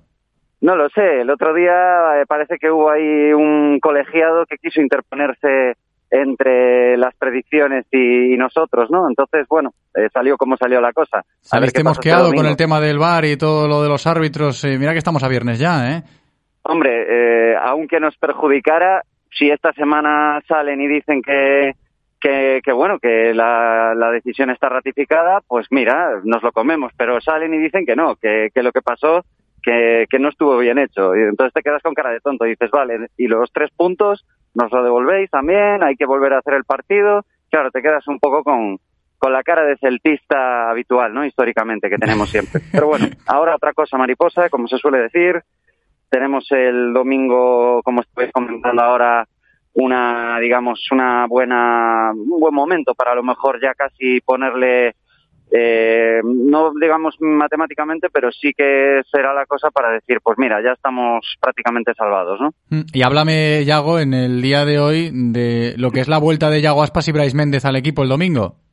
Vital, vitales, claro. Eh, evidentemente son dos futbolistas, principalmente Yago. Ya sabemos que sin él los resultados eh, no salen y es así estadísticamente es demoledor el dato. Creo que solo dos partidos hemos ganado desde que volvió, en 2015 ya, y, y sin estar en el campo, claro. Y, y bueno, eh, esperemos que ahora con su vuelta y también con la de Bryce, que está siendo un futbolista para mí eh, muy importante, sobre todo desde que está Coudet, tiene esa confianza que le faltaba, parece que, que, que sabe dónde situarse en el campo, que sabe lo que tiene que hacer en cada momento, siendo un futbolista joven además es muy necesario que tenga las ideas siempre muy, muy claras. Coudet se las está poniendo así, entonces eh, son dos regresos para mí importantísimos y visto el contraste de las bajas que van a tener ellos, que tienen ellos y las necesidades que tienen, y además jugando en casa, lo tenemos todo a favor, ¿no? ¿Y tú te pones nostálgico pensando en el regreso de Lucas Solaza porque ha pasado poquito tiempo desde que se fue o no? No, no especialmente, no especialmente. Yo no soy de... eh, para mí el, el Celta es el, el presente siempre. Está muy bien mirar hacia atrás para que te caiga la lagrimilla en ciertos momentos o recordar momentos bonitos de, de nuestras vidas. Pero, pero en el deporte manda el presente. Tenemos ahí unos vecinos al norte que, que parece que están a punto de, de desaparecer recordando demasiado el pasado y no viendo como tendrían que estar viendo el presente. Y lo que yo hago siempre es eso, es contemplar lo que tenemos ahora y lo que tenemos ahora es el partido del domingo y certificar que nos quedamos otro añito más en primera división. Eh, Te lo decía más que nada porque me acordaba de las palabras de Lucas Solaza esta semana que habló el uruguayo bastante del Z y bien, ¿eh? Todo bien.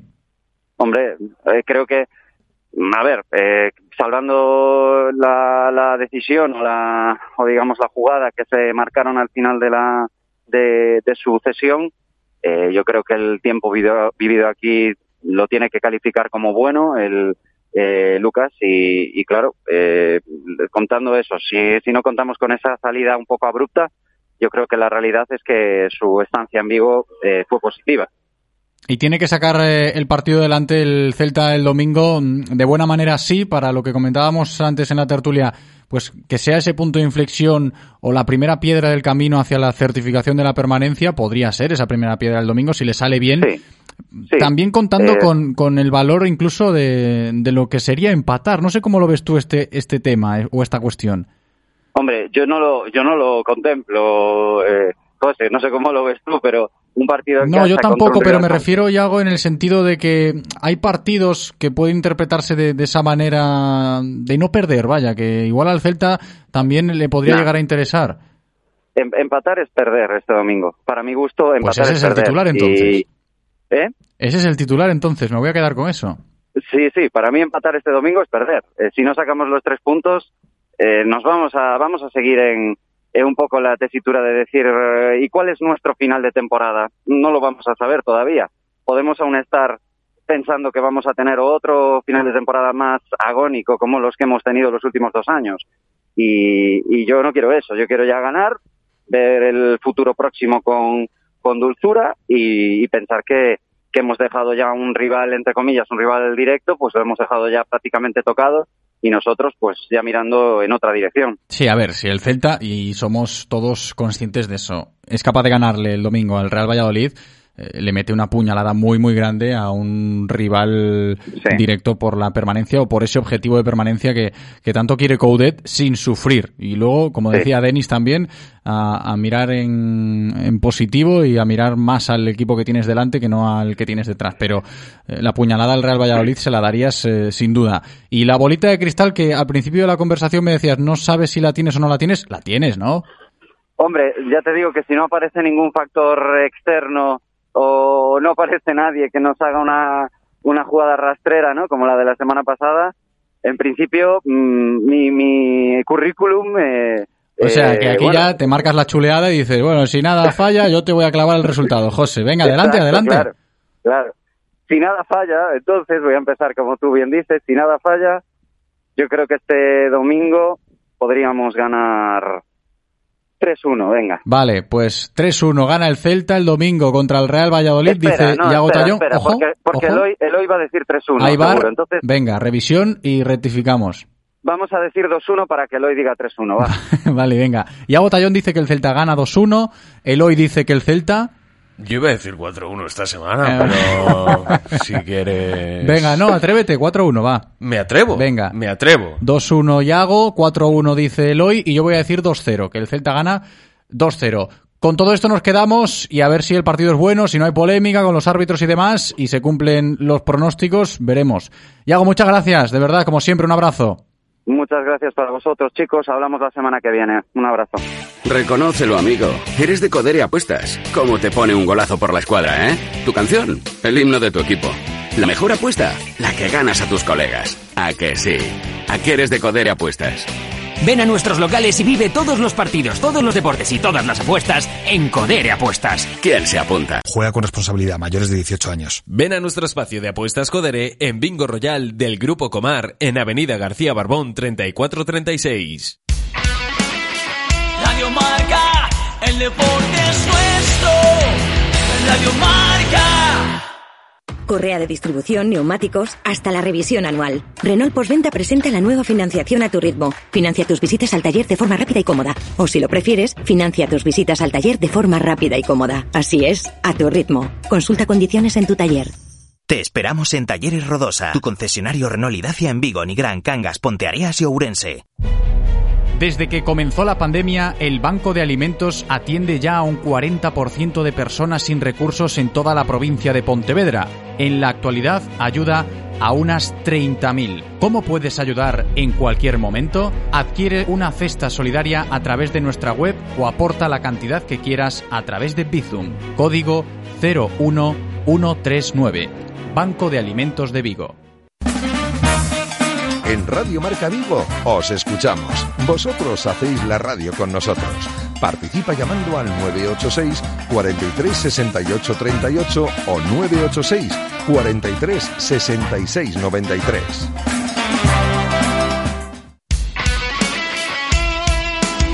Radio Marca se emoción. Radio Marca.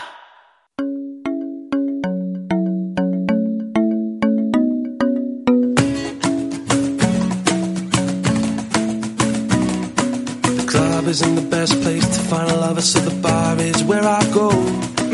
Me and my friends at the table doing shots, drinking fast, and then we talk slow. You come over and start up a conversation with just me, and trust me, I'll give it a chance. Yeah, take my hand, stop moving the man on the jukebox, and then we start to dance, and I'm singing like, Girl, you know I want your love. Aquí seguimos en directo Marca Vigo a golpe de viernes. Estamos ya inmersos en una nueva entrega de Territorio Codere para conocer cómo se presenta este fin de semana. Si hablamos de los partidazos que tenemos por delante, de sus respectivas cuotas, algo podremos rascar si nos sale todo lo que nos pronostica nuestro representante de Codere Apuestas y Grupo Comar. Como cada viernes, aquí con nosotros, Javi Picón. Javi, ¿qué tal? Hola, muy buenas. Muy buenas, hombre, ¿cómo vas? Pues muy bien, aquí con ganas ya de contarte cositas que tenemos para este fin de. Estupendo, ¿eh? Como siempre, no puede ser de otra manera. Y eso que tenemos eh, parón en Segunda B, que lo de la 100% gallega este fin de semana no va a poder ser. Exacto, hay parón, pero tenemos cosas muy interesantes, porque además me gustan mucho estas jornadas cuando hay jornada entre semana de, Champions y eso, porque las cuotas eh, cambian, cambian en el sentido de que los favoritos pagan más normalmente. Y eso mm, se va a notar, ya te lo digo. Nuestra parabólica, sobre todo, se va a notar. Estupendo, estupendo. Mira, que no, que no tenemos la 100% gallega, Javi, porque no hay fútbol de Segunda B. También te digo, ¿eh? Es un fin de semana para reflexionar. Todos aquellos que sigáis la Segunda B, eh, le quedan tres jornadas a este campeonato para terminar la primera fase y hay como se ha puesto, ¿eh? Madre mía, o sea, vamos, eh, está, pero al que le guste el fútbol se lo va a pasar muy bien. Lo malo es cuando pienses en tu equipo. Yo, por lo menos, lo voy a pasar muy mal, pero está tremendamente emocionante. Puedes optar a descender dos categorías como a ascender. Sí, sí, sí, están casi todos los excepto dos equipos, pues están todos con, con posibilidades. Eso es lo bonito y emocionante. Y Va tanto, a estar ¿eh? apasionante. Y tanto, lo de la segunda división B este año, este fin de parón, como decimos, y luego ya a partir de la semana que viene, las tres jornadas que faltan para terminar la primera fase. Pero te decía, Javi, que al no tener 100% gallega este fin de semana, no hay partidos de segunda B de los equipos gallegos, vamos a darle un giro ¿no? a los eh, pronósticos al menú con una apuesta algo más goleadora, ¿no? La primera y luego ya con la parabólica. Exacto. Como hay tan buenos partidos y nos gustan tanto los goles, pues vamos a buscar algo con goles que nos va a gustar bastante, creo yo. Estupendo, perfecto, me gusta, me gusta cómo suena. Antes de conocer la primera apuesta del día, la goleadora, a ver qué nos cuentas, Javi, vamos con ella. Venga, vamos a empezar con el Celta Valladolid. Y esta me gusta mucho y creo que a ti también. ¿Qué marca en ambas partes el Celta? Lo están pagando a casi 3 euros. Y me parece una apuesta que tiene muchísimo valor. Meter un gol en la primera y en la segunda. Hay que ganar el partido. Yo creo que se puede dar perfectamente. Y el Valladolid es un equipo irregular. Y creo que la victoria va a caer.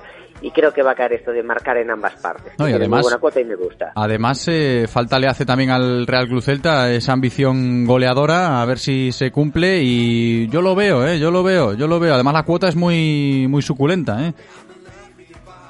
una cuota 3 a 1 Sí, por sí. marcar en ambas partes sin decirte quién va a ganar me parece muy buena y yo creo sinceramente que es un rival propicio para Ujú. ellos Valladolid pero bueno fútbol es fútbol Eso lo sabemos, eso ello. lo sabemos, independientemente de los pronósticos. Pero ahí está, la cuota más que suculenta para empezar. Más encuentros.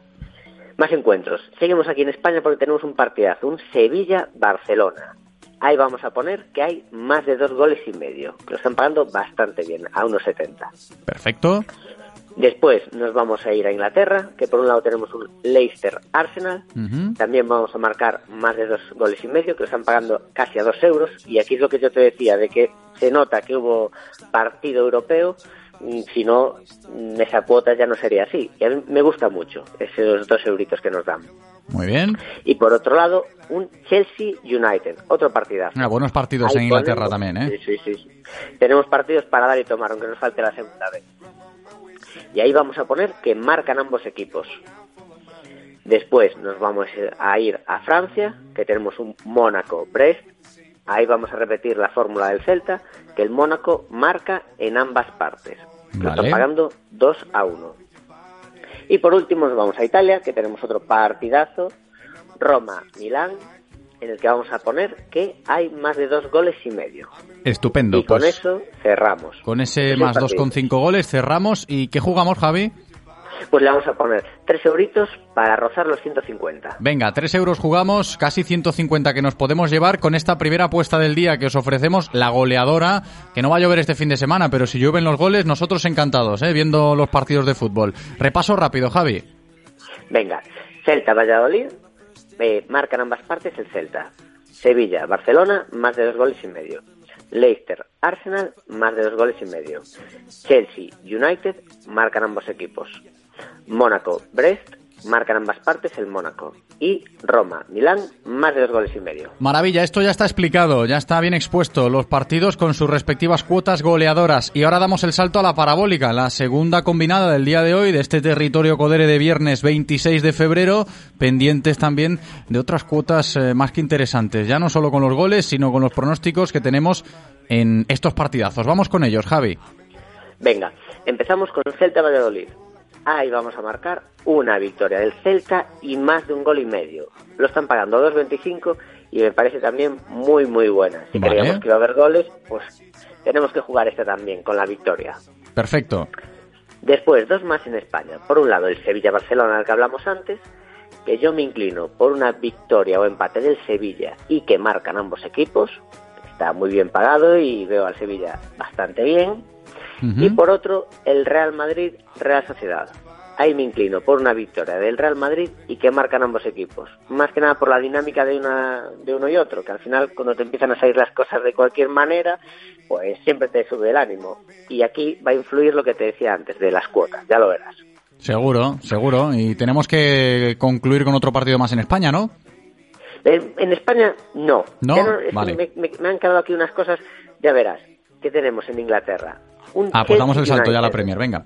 damos un salto porque hay que poner este Chelsea United, la victoria del Chelsea y que marcan ambos. Lo están pagando a 4.50. Por eso que te decía de que influye tanto, que es que hay que ir a por estos partidos.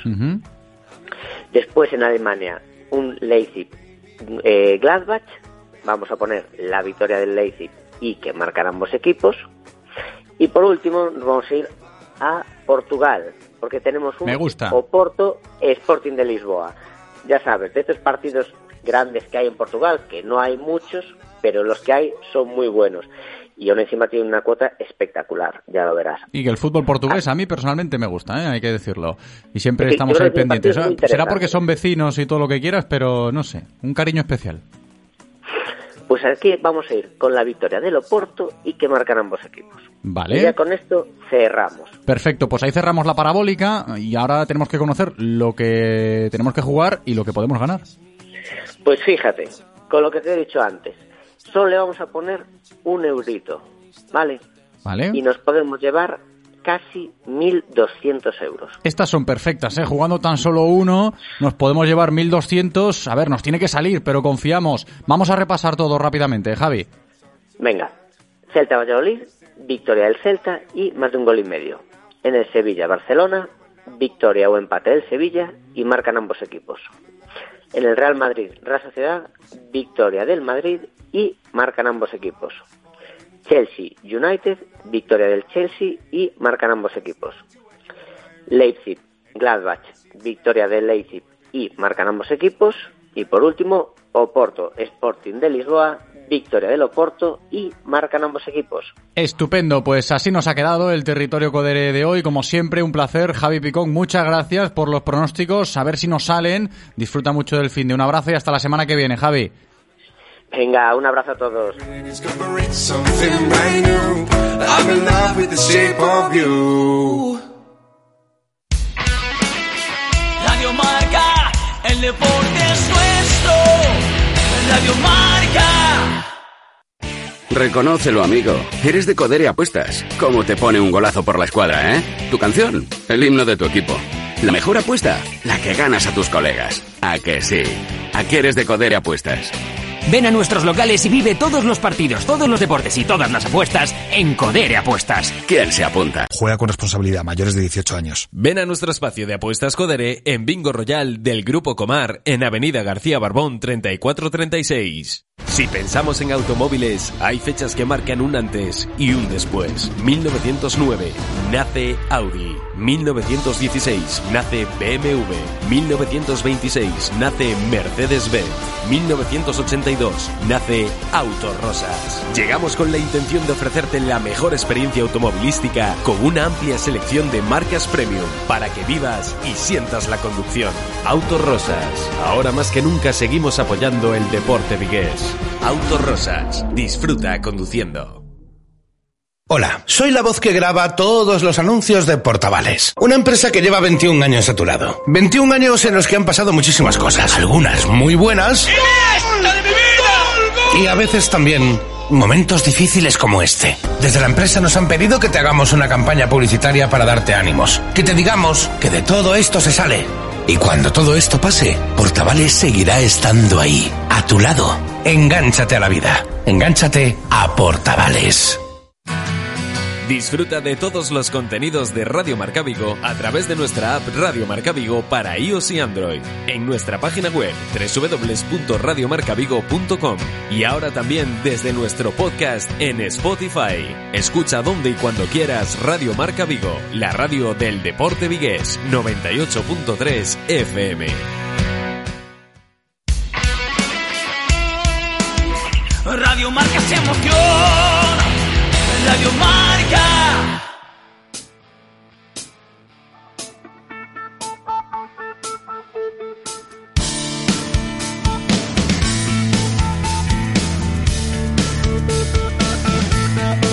Directo Marca Vigo. Got my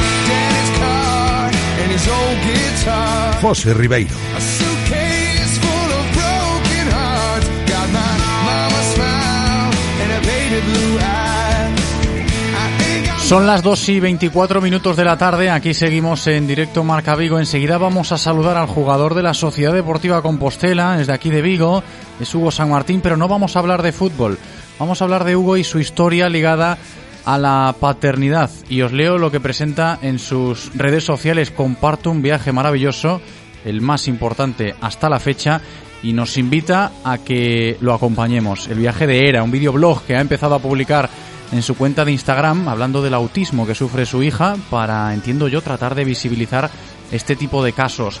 Hugo San Martín, ¿qué tal Hugo? ¿Cómo estás? Muy buenas tardes a todos. Muy buenas, hombre, bienvenido, ¿qué tal estamos? Muchas gracias, bien, estamos muy bien. Aún estamos ahí un poco saturados porque ha sido un boom social. Sí, no, yo creo que se ha viralizado muchísimo. Fíjate que al principio del programa, cuando presentaba esta historia que íbamos a charlar hoy contigo, yo decía, esto se ha convertido en, en algo muy viral, al menos en, en, el círculo en el que te mueves tú a nivel de fútbol gallego, a nivel de medios de comunicación en Galicia. te ha sorprendido, ¿no? Sí, sí, totalmente. Estamos hablando de que ahora mismo hay 55.000, creo que, visualizaciones entre Instagram y Facebook. Eh, noticias que suben pues periódicos pues de, pues de 400 o 500 compartidos la noticia cuando una noticia normal se comparte 12 veces claro. o 13 o, es una, es una locura sí sí sí yo me imagino que orgulloso también desde esa perspectiva no Hugo Sí, mi objetivo era llegar a mil visualizaciones entre los amigos, imagínate. Fíjate, fíjate. Te voy a preguntar un poco por el kit de la cuestión, ¿no? O el momento en el cual tú decides eh, empezar esta aventura en tu Instagram compartiendo el caso de tu hija. Cuéntanos. Bueno, pues soy una persona bastante inquieta mentalmente y siempre pues tengo ando con proyectos y tal, pero sí que me apetecía, aparte de algún libro que puedo tener asociado pues al autismo, que sí que, que he empezado a escribir, quería hacer algo relacionado con ERA para bueno pues para dar a conocer un poco lo que es el autismo con, eh, que la gente se conciencie empatice sobre todo porque he vivido casos feos con ya con, con ERA y eso que tiene dos años y sobre todo por mi hija que es la razón principal evidentemente es mi Claro. hija y quiero hablar de ella y ya está ¿Y va a ser como un videoblog, Hugo, dándole continuidad en el tiempo? Sí, sí, va a ser como, va a ser un videoblog, pero orientado como que a mí me gusta mucho la lectura, orientado como si fuera un libro. Hemos hecho el prólogo, ahora vamos con el capítulo 1, que ya anuncio hoy que es el lunes a las 9 de la noche, y así va a ser capítulo 2, 3, 4 y hasta donde nos llegue. Qué, qué bonita historia. En tu Instagram, ¿no, Hugo? Sí, en mi Instagram y en, y en el Facebook, en el Facebook, en el blog del viaje de Era. Vale, o sea, ponemos el viaje de Era y nos podemos encontrar eso en Instagram y tanto en Facebook. En Facebook y en Instagram es a través de mi, de mi cuenta de Hugo San Martín. Vale, correcto. Arroba Hugo San Martín es, por dejarlo Sí, claro. Arroba, arroba Hugo San Martín. Vale, estupendo. Y así podemos seguir de cerca esta historia para empatizar. Estoy de acuerdo contigo, ¿no, Hugo? Porque concienciar, siempre... empatizar, Sí, claro. es que la sociedad está muy muy mal orientada en este aspecto sobre las personas que tienen algún tipo de condición. No me gusta ni llamar trastorno y alguno incluso llama enfermedad. Son condiciones totalmente pues especiales o diferentes y la gente no, no empatiza, no no está, no no tiene ese ese don, o sea, no, no no sí, a fin de eso. cuentas entiendo yo que es, eh, en el sentido más estricto de la empatía, Hugo, ponerse en la piel de la otra persona. Y estamos hablando de niños pequeños, ¿no? Que, eh, claro, para, para vosotros como padres, en este caso para ti como padre, eh, tampoco ha tenido que ser eh, fácil, ¿no? Tratar de llevar a cabo esa empatía cuando te has encontrado con, con este caso y, y lo que más quieres en este mundo es que todo el mundo pueda entenderlo desde tu punto de vista. Al menos me pongo yo en tu piel y lo entiendo así. Sí, sí, tota- eh, totalmente. Suscribo cada palabra que, que has dicho. Al final eh, es que vas al parque y pues o te miran mal o te dicen alguna tontería que... Pero tienes que andar. Tampoco tengo que andar explicando. Oye, mira, que mi hija tiene autismo. Es que, que me parece surrealista tener que decirlo y, y, y tener que mencionar, poner una, a mi hija una etiqueta simplemente porque se comporte de forma diferente. Claro. No te quiero decir, los niños evidentemente son muy crueles ahora en las edades de 13, 12, 14 años también.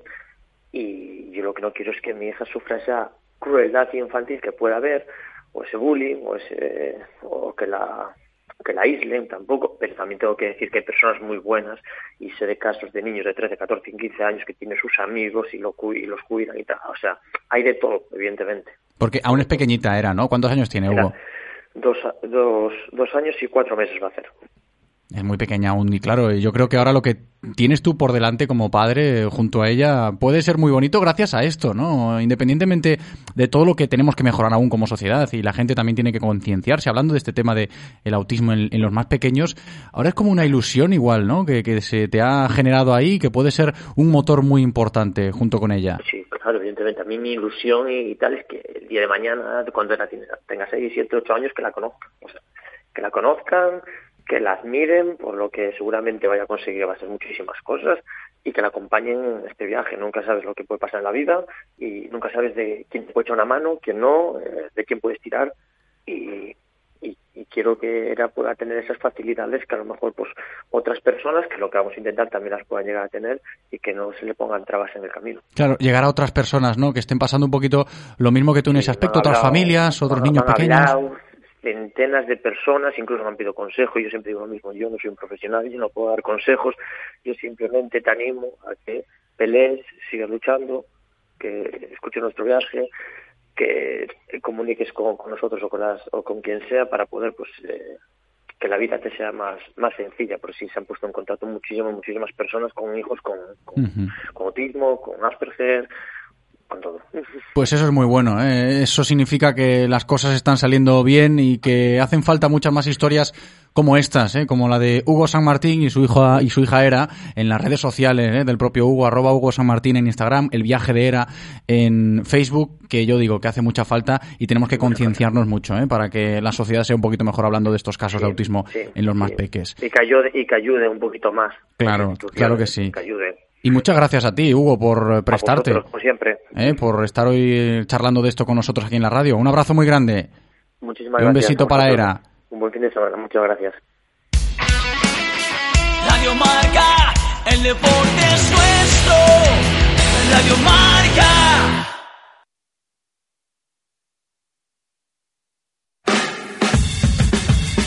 Marca Motor Vigo, con Raúl Rodríguez.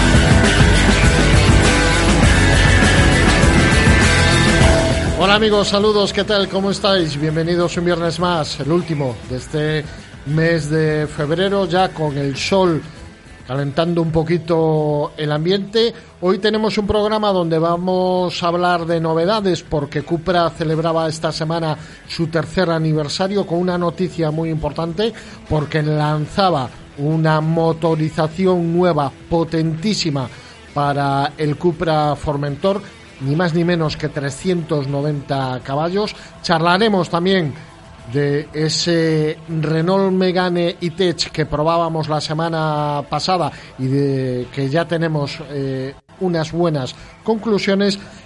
Y os contaré las novedades de esta semana, que resulta que en el Senado se estaba discutiendo una propuesta para por fin cambiar el impuesto de matriculación. Sabéis que ese es uno de los grandes dime diretes que hay que se quiere cambiar para eh, de esa manera hacer una tributación más justa pues al final se han unido casi todos los partidos hubo alguno que no que no se quiso unir pero se aprobó y finalmente se va a empezar a estudiar esta nueva tributación del automóvil que pretende ser mucho más justa. Otros países, recordaréis que os había comentado, entre ellos Portugal y Francia, que los tenemos aquí al lado, que habían implantado una prórroga para cambiar el sistema. España no quiso. Desde el 1 de enero los coches han pegado una, una buena subida, pero con este nuevo cambio que han propuesto los partidos, posiblemente vayamos a entrar en una nueva etapa en la comercialización de los vehículos y al final, pues como todo, eh, cualquier producto que compramos sabemos que está cargadísimo de impuestos, pues lo que se pretende que esto sea un poco más justo. Nosotros hacemos una pausa para unos buenos consejos publicitarios y volvemos enseguida. El deporte es nuestro. Marca. No hay atajos para lograr que las ideas innovadoras se hagan realidad. Y el camino para conseguir el sub con la última tecnología híbrida y eléctrica sea más accesible es la nueva gama Kona híbrida y eléctrica por 235 euros al mes. Renting a particulares todo incluido. Más información en Hyundai.es. Yupersa Vigo, carretera de Camposanco 6. Cuando entras en el mundo híbrido Lexus, sientes otro universo. Descubre una experiencia de conducción diferente en tu Lexus NX híbrido por solo 37.500 euros. Lexus. Experience Amazing. Oferta financiando con Toyota Credit Ban hasta el 28 de febrero de 2021. Más información en lexusauto.es. Descúbrelo en las nuevas instalaciones de Lexus Vigo, carretera de Camposancos 141 Vigo. Correa de distribución, neumáticos, hasta la revisión anual. Renault Postventa presenta la nueva financiación a tu ritmo. Financia tus visitas al taller de forma rápida y cómoda. O si lo prefieres, financia tus visitas al taller de forma rápida y cómoda. Así es, a tu ritmo. Consulta condiciones en tu taller. Te esperamos en Talleres Rodosa, tu concesionario Renault y Dacia en Vigo, Nigrán, Cangas, Ponteareas y Ourense. Radio Marca se emociona. Radio Marca. Marca Motor Vigo con Raúl Rodríguez.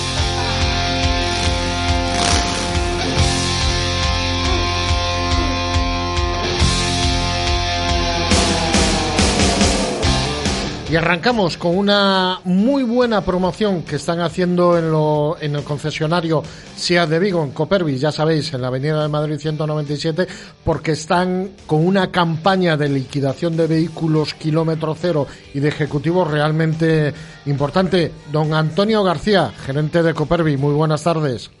Hola, buenas tardes, Raúl. ¿Qué tal? Bueno, creo que tiréis la casa por la ventana, ¿no?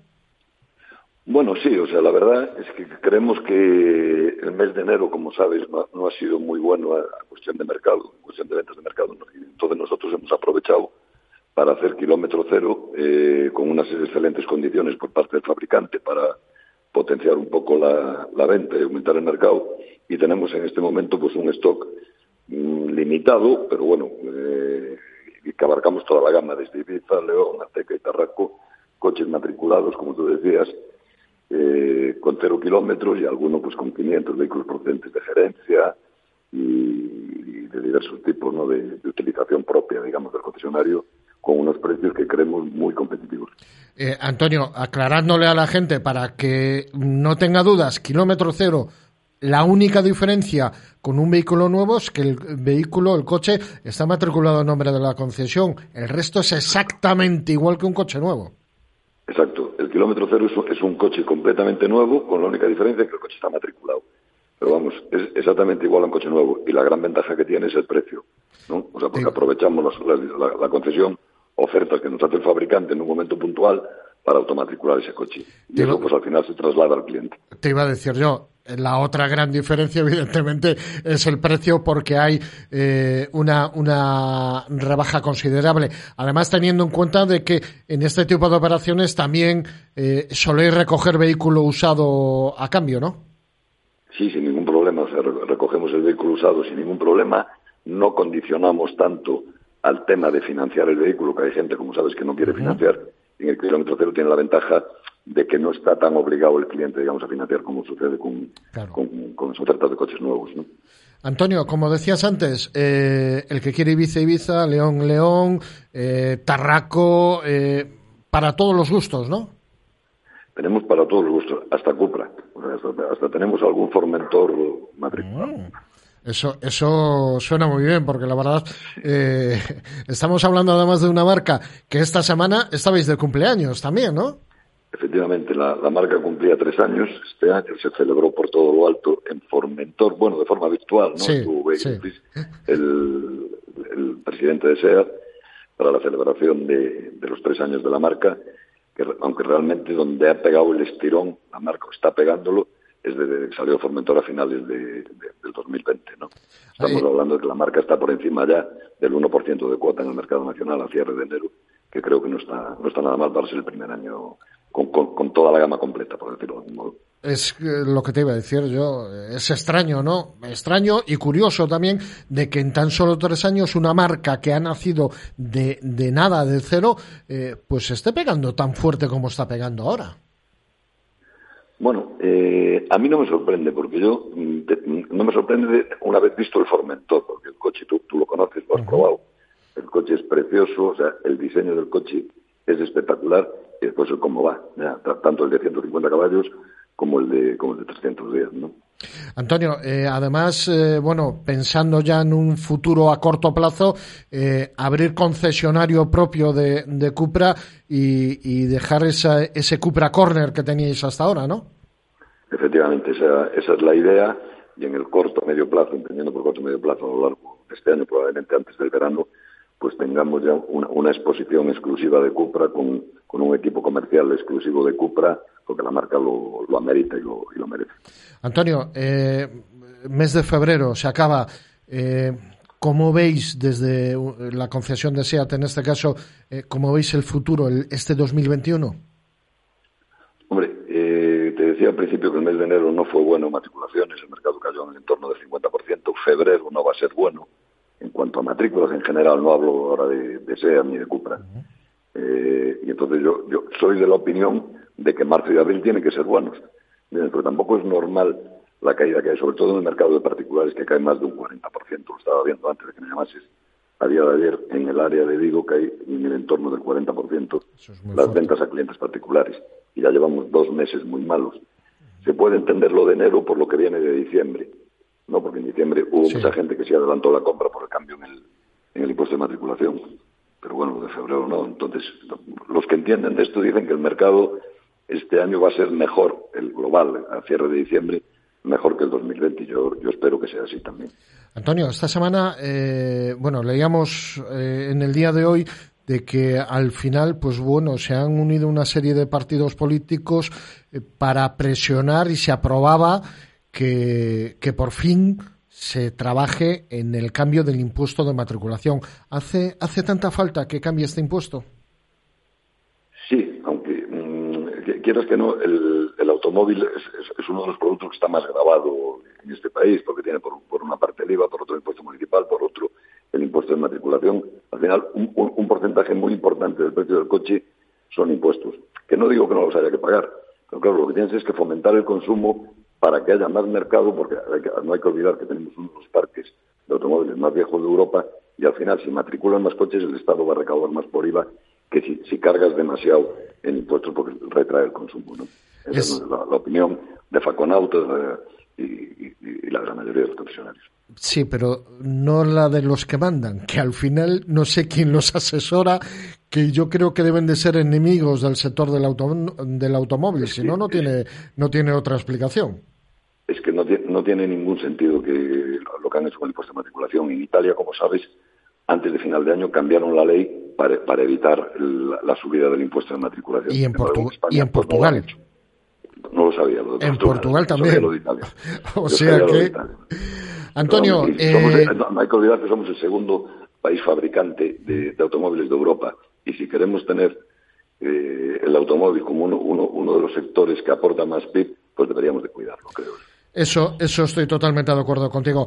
Eh, Antonio, lo dicho, recordarle, Avenida de Madrid 197, que tenéis eh, un stock importante de vehículos con todos los modelos, motorizaciones, gasolina, diésel, eh, que se pasen por allí, que os llamen por teléfono porque las buenas oportunidades se van a acabar muy pronto. Efe- efe- efectivamente, yo invito a, que todos o nos llamen o, que se pasen por aquí, porque hay coches que tienen un descuento de más de 4.000 y cerca de los 5.000 euros. Es un descuento importante, la verdad. Antonio, un placer tenerte otra vez con nosotros. Igualmente, Raúl, muchas gracias a vosotros. Y como os decía, esta semana eh, Cupra presentaba más que presentar, celebraba su tercer aniversario que coincidía con la presentación del el Cupra Formentor de 150 caballos, porque en un principio cuando nació la idea de Cupra se entendía como la marca premium de SEAT, igual que en su día Citroën hizo con DS eh, y creó la marca premium de lujo con DS. Eh, eh, SEAT hizo lo mismo con Cupra, pero al final se han dado cuenta de que quieren eh, que más gente llegue a estos mm, vehículos nuevos que las sensaciones, ellos le llaman sensaciones e incal, y hacen mucho hincapié en este tema de las sensaciones, eh, sea para todo el mundo. Es evidente que han comenzado muy fuerte, con un Cupra Formentor de 310 caballos de potencia, pero hace unos días presentaban el 150 caballos, un vehículo con un acceso por debajo de los 30.000 euros que no se diferencia en nada prácticamente con respecto al vehículo de 310 caballos, lógicamente hay unos aspectos que son los que van a marcar la diferencia. Por un lado, las llantas de cobre que tiene el modelo deportivo de 310 caballos que el otro no tiene y después la botonera específica de Cupra Deportivo de 310 caballos. Esos son los cambios eh, fundamentales. El resto, prácticamente lo mismo. Diferentes tonalidades de color.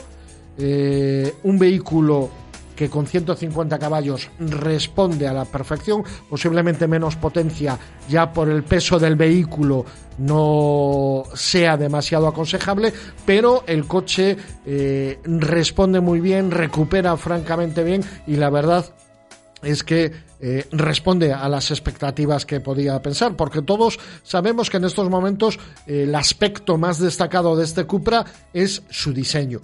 Un diseño novedoso, Cupra empieza desde cero y lo hizo con un vehículo empezando también desde cero. Y la verdad es algo muy a tener en cuenta. Y que no se va a quedar aquí, solamente en el vehículo de 150 caballos, sino que en pocas semanas va a lanzar el primer vehículo eh, de electrificación, es decir, va a ser un e-hybrid, un híbrido enchufable, ya sabéis, 55 kilómetros en modo eléctrico y hasta 245 caballos de potencia, caja automática DSG de 6 velocidades y un precio que va a rondar los 45.000 euros, que para este tipo de vehículos no está nada mal. Además, en breve también van a, a hacerlo a lo largo de todo el año, va a haber motorización diésel. Cuando muchas marcas están eh, dando por finalizada la producción de vehículos diésel, Cupra va a sacar un motor diésel para este Formentor que la verdad promete cosas eh, realmente buenas.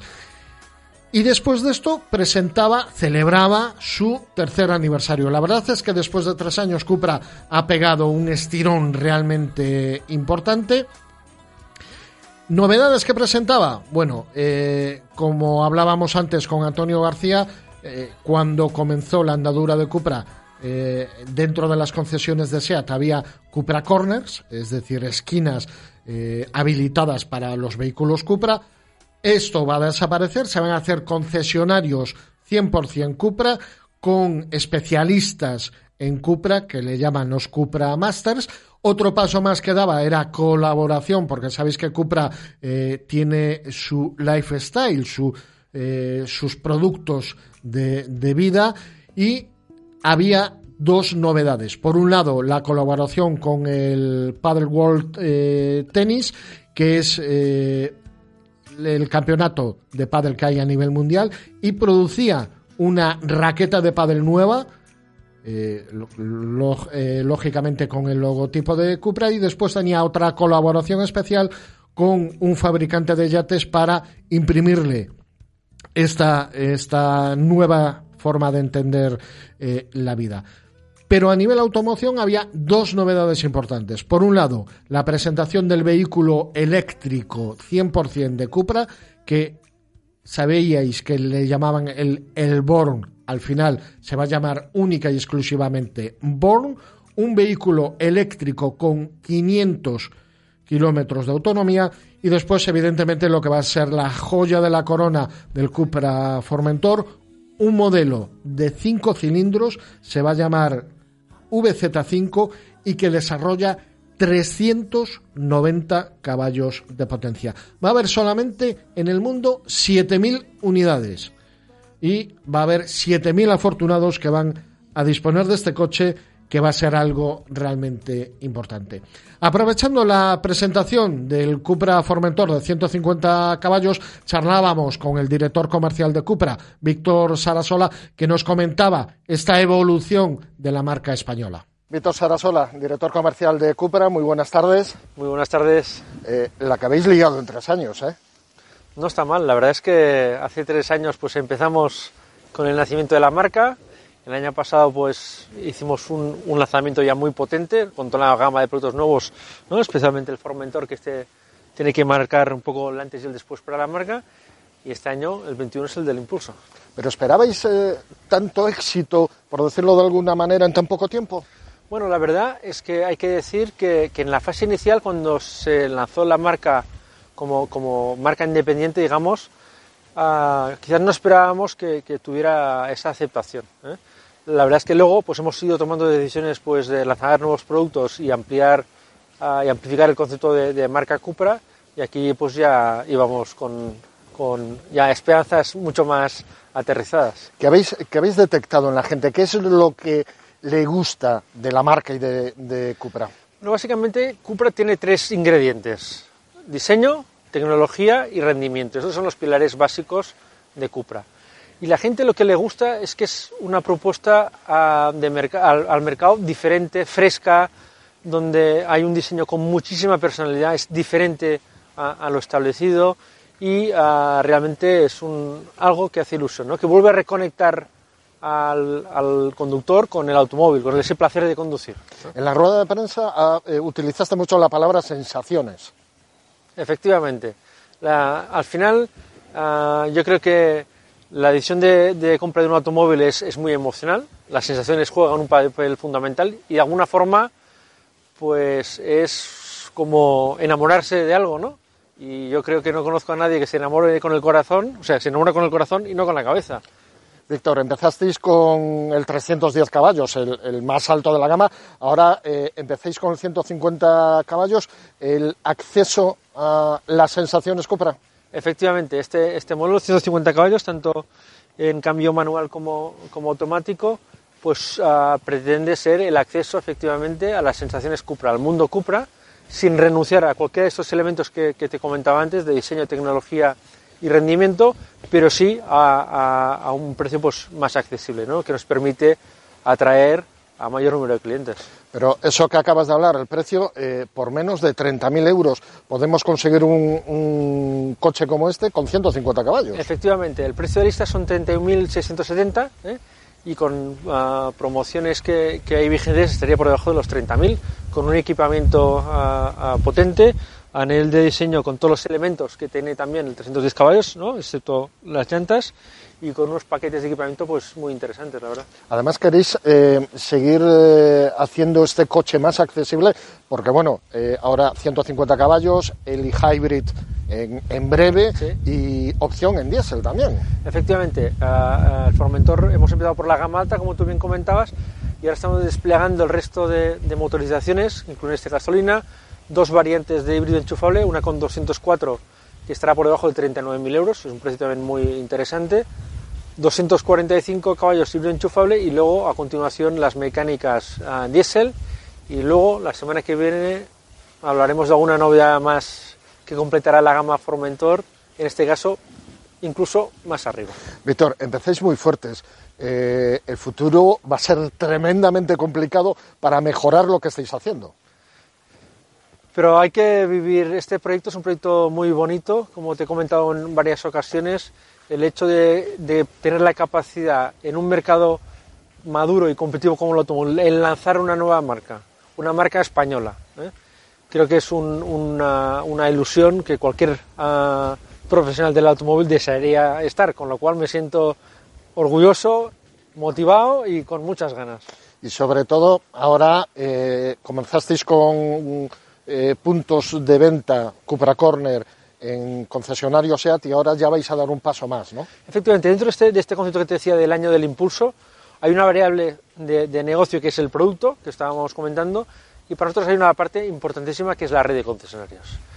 Uh, la red de concesionarios es un activo para nosotros importantísimo, porque al final es el punto de contacto con el cliente. De alguna forma, esa promesa de marca que lanzamos al mercado se tangibiliza en lo que es la relación y el servicio que el concesionario da a los clientes potenciales y tenemos una estrategia de una red exclusiva e independiente.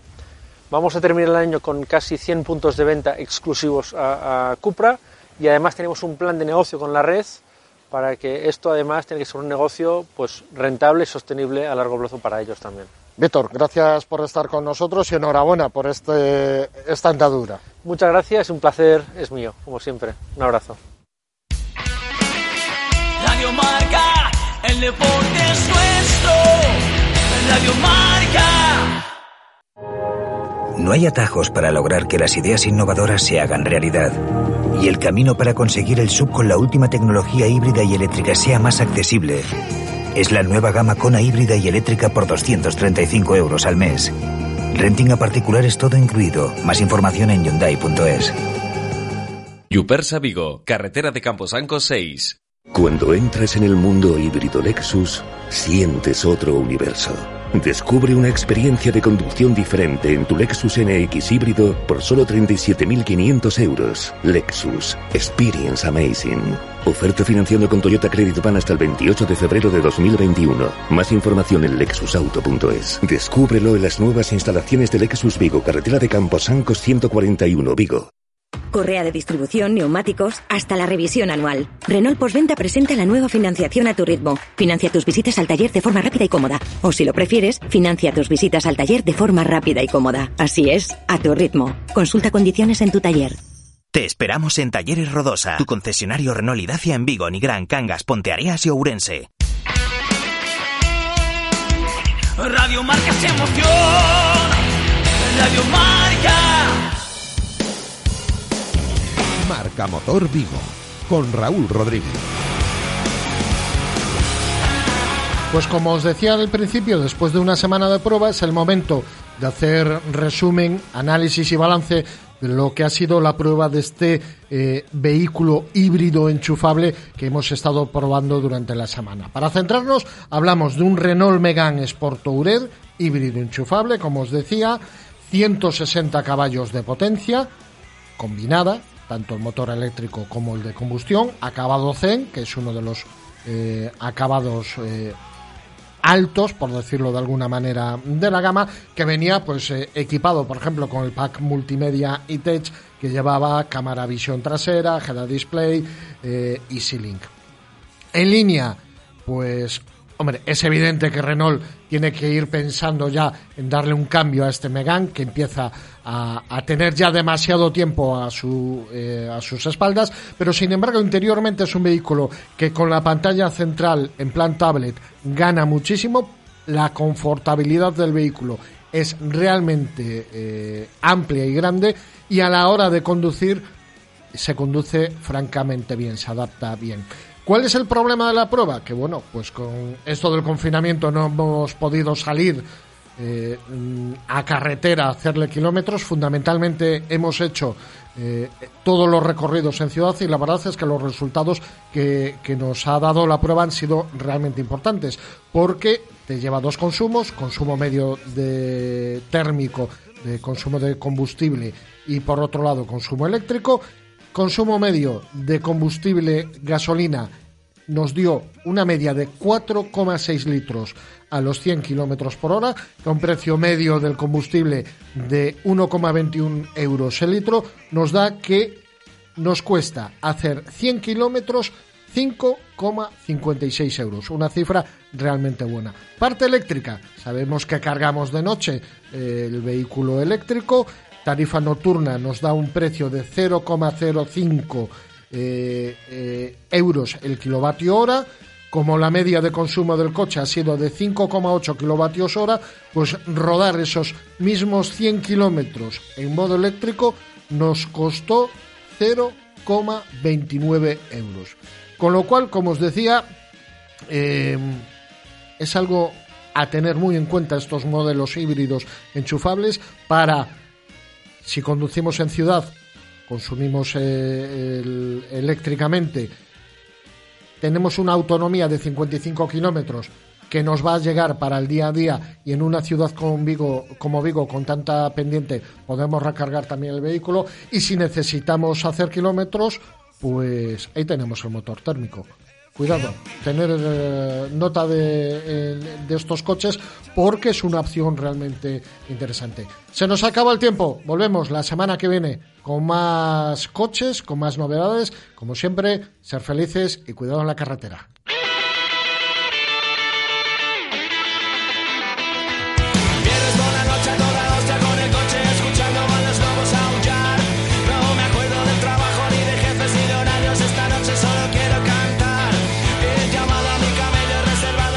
Le decimos adiós a Raúl Rodríguez. Nosotros despedimos el directo Marca Vigo de hoy.